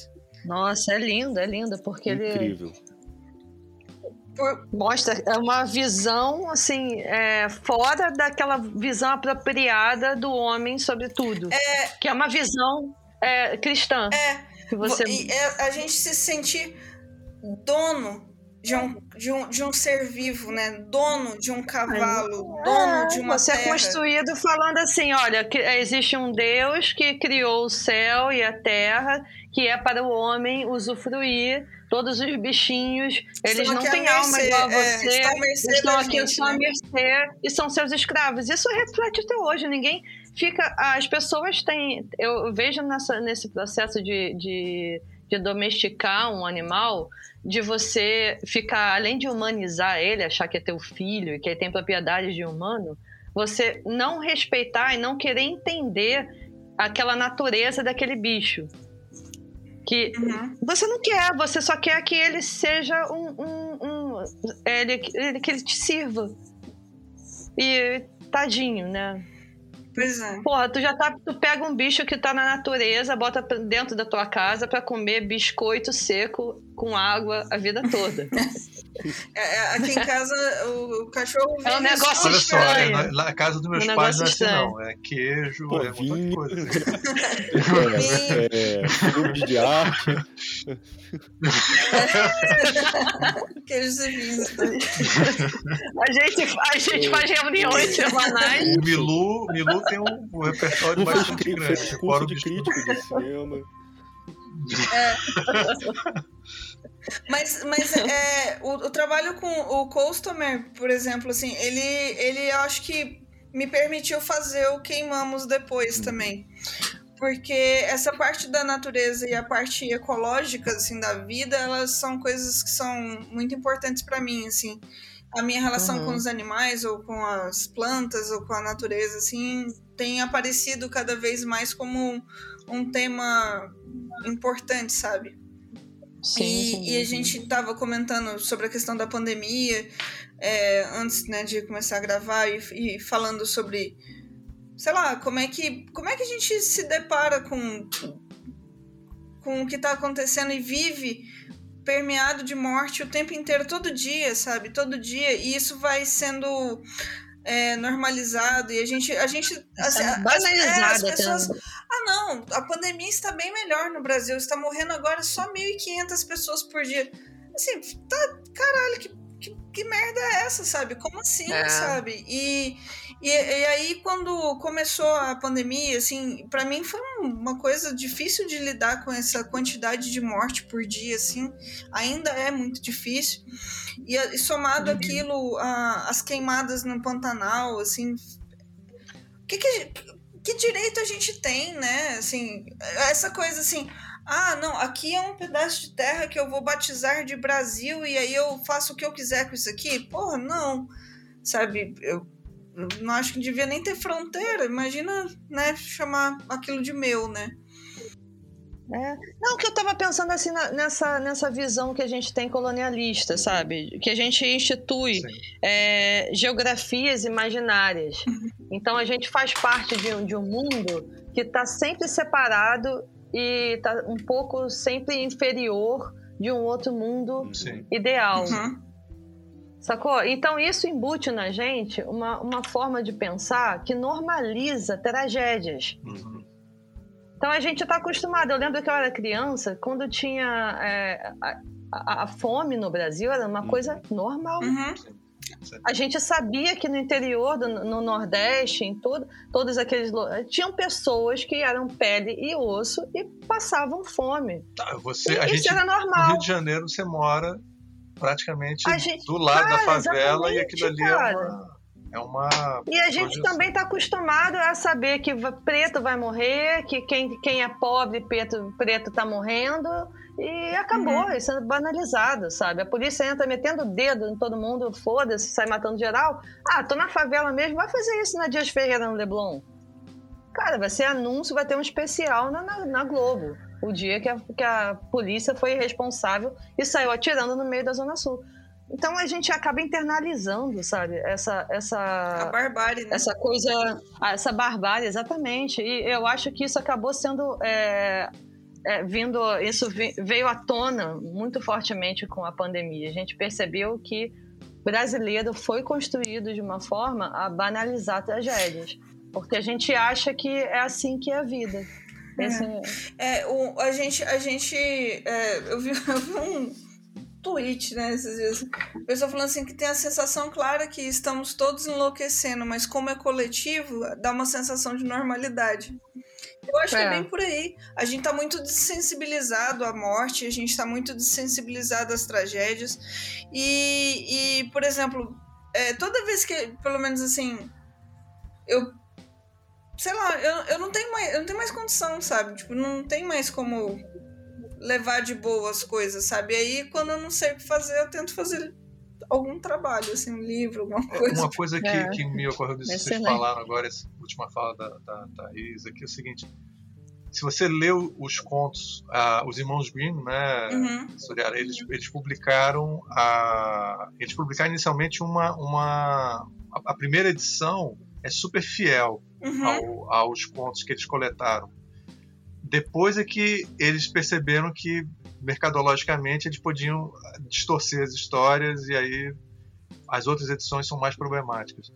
Cara, as histórias falam muito de violência, falam da vida do campo, né? E uhum. falam de histórias milenárias, assim, histórias que você encontram raízes essas histórias no Egito antigo, dizer, eles falam sobre a humanidade ali, né? E por que que agora de repente se essas são as histórias que se conta para crianças, né? É, por que, que a gente não pode contar isso? Por que, que a gente não pode falar da pandemia para criança? Esse é um problema que eu acho que é um problema que eu acho que essa nossa conversa está levando. É, como é que a gente o, o que que pode ser dito para criança? Aliás, o bom nome para o programa. é verdade. Eu acho que a gente ficou achando que não falou sobre o assunto, mas acho que a gente falou sobre esse assunto o tempo inteiro. Foi exatamente o que tudo que a gente conversou sobre a, a, essa, esse limiar entre o que pode ser dito, o que precisa ser dito e a forma como é dito. Uhum. Uhum. Né? É, é você não você dá autonomia para a pessoa pensar e, e, e deixar ela, essa autonomia é, evoluir ao longo da, da, vida adulta dela, vai fazer ela é, duplicar isso para os filhos e para os netos, e assim você vai tendo uma, uma vai, vai, vai criando assim uma rede de pessoas que não vão ficar só aceitando aquele, aquele molde que está sendo instituído, aquele filtro que está sendo colocado na frente dela. Né? Eu lembrei do filme o Eles Vivem, uhum. que é muito. É bem simbólico em relação é. a isso, né? Que o cara diz, quando pega aquele, aquele óculos escuro, ele começa a ver várias coisas assim que estão que estão disfarçadas. Aí tem assim uma, um outdoor é, viagem para o Caribe e tal. Aí o cara bota o óculos, ele olha é, é, viva, reproduza, é, reproduza e morra. e ao mesmo tempo, ao mesmo tempo tem uma análise sobre isso do, do que eu odeio falar o nome Zizek. dele assim para as pessoas, é Zizek. ele mesmo, ele mesmo, falando que quando o cara também descobre o óculos ele quer enfiar o óculos de qualquer jeito na cara do amigo. Aliás, o amigo não quer ver. e que é muito tosca. É tosca demais, cara. Mas que também tem um pouco disso, de você, ah, tá tudo bem, eu descobri uma outra forma de ver, agora você vai ter que aceitar essa minha forma. Só que você tá acabando que você tá usando os mesmos, é, a mesma forma de imposição de ideia que você, tá, que você foi construído e que você achou que acabou de quebrar, você tá botando adiante só que de um outro, de um outro jeito. Então, ou seja, é um círculo que fica rodando, assim. Um vai para um semicírculo, é outro vai para outro semicírculo, é mas os dois se encontram. De uma crítica muito profunda é, com, com uma situação, assim, cara, bizarra, que é uma, é uma mistura de bizarrice com, com, com cômico, porque são, são dois caras caindo na porrada em um beco, porque... porque, porque um, anos 80 também, né, cara? É. Anos 80, tá os dois assim com aquelas roupas assim, é, com, com aquela regata, sabe? Óculos, sim. É, yeah, vai botar, você tem que ver o que eu tô vendo. Na verdade, ele tá falando sobre ideologias, né? É. Então, gente, teremos, teremos. Vai rolar um visualmente especial sobre Eles Vivem. Isso futuramente isso vai aparecer em alguma rede social. Não, já deve ter saído. Quando sair o nosso programa, já deve ter saído. Ah, beleza, beleza. Então, no, no, a futura Thaís que tá, que tá falando já vai ter visto, já vai ter ouvido esse, esse episódio. Isso. E vocês vão saber brevemente qual o número. Mas, então, eu li um livro essa semana chamado. que tem um filme no Netflix. O nome do li... o livro é Aniquilação. Vocês viram o filme? Alguém hum. viu? Não, ainda não. É, não. Eu, não, ainda eu não. terminei o livro e assim, cara, que legal, porque eles não explicaram o que causou o problema. É, aí eu, eu adorei o livro. É, qual, qual, é a história mesmo? Sci-fi, é um sci-fi super bem escrito. É um desses sci-fi. É porque ganhou o prêmio Hugo, mas todo sci-fi parece que ganhou o prêmio Hugo, né? É. não, não é, não parece. é, tem, tem uma zona, uma região é, onde as coisas, a, a, a, fauna e a flora estão se desenvolvendo de uma forma diferente. Ninguém sabe o que aconteceu ali. Várias expedições foram enviadas, ninguém retornou. E aí a gente começa a história com essa personagem protagonista que está na, na, na, expedição atual para tentar descobrir o que aconteceu. É, e tem, tem um monte de coisas interessantes, assim, tem, tem uma coisa com... Eles exploram linguagem, é, as personagens não têm nome próprio porque elas foram condicionadas, elas passaram por um treinamento. Então a, personagem, a protagonista é a bióloga, aí tem a psicóloga, a geóloga. Aí uhum achei muito maneiro, terminei de ler, fui ver o filme. No filme, a primeira cena é a explicação do que acontece. Puta que pariu. Ah, Mas que pai. Ah, não. E aí, depois cara. que você viu o que acontece, começa a história. E aí. É, e aí as personagens têm nome. E aí. Assim, Meu Deus do céu. Eu soube que muita gente criticou esse filme como tipo uma decepção. Uhum. Se eu não tivesse lido o livro, é sempre assim, né? Eu, te, eu acho que eu teria gostado mais do filme. É, mas o filme seria uma merda do mesmo jeito. A gente ia gostar porque é um filme legal tal, mas você não É, sci-fi, tem coisas bonitas. As pessoas destroem, é. né? Igual no, no Perdido em Marte. Porra, eu já comecei o, vi, o filme sabendo que é um cara que ficou perdido em Marte. Acabou. É verdade.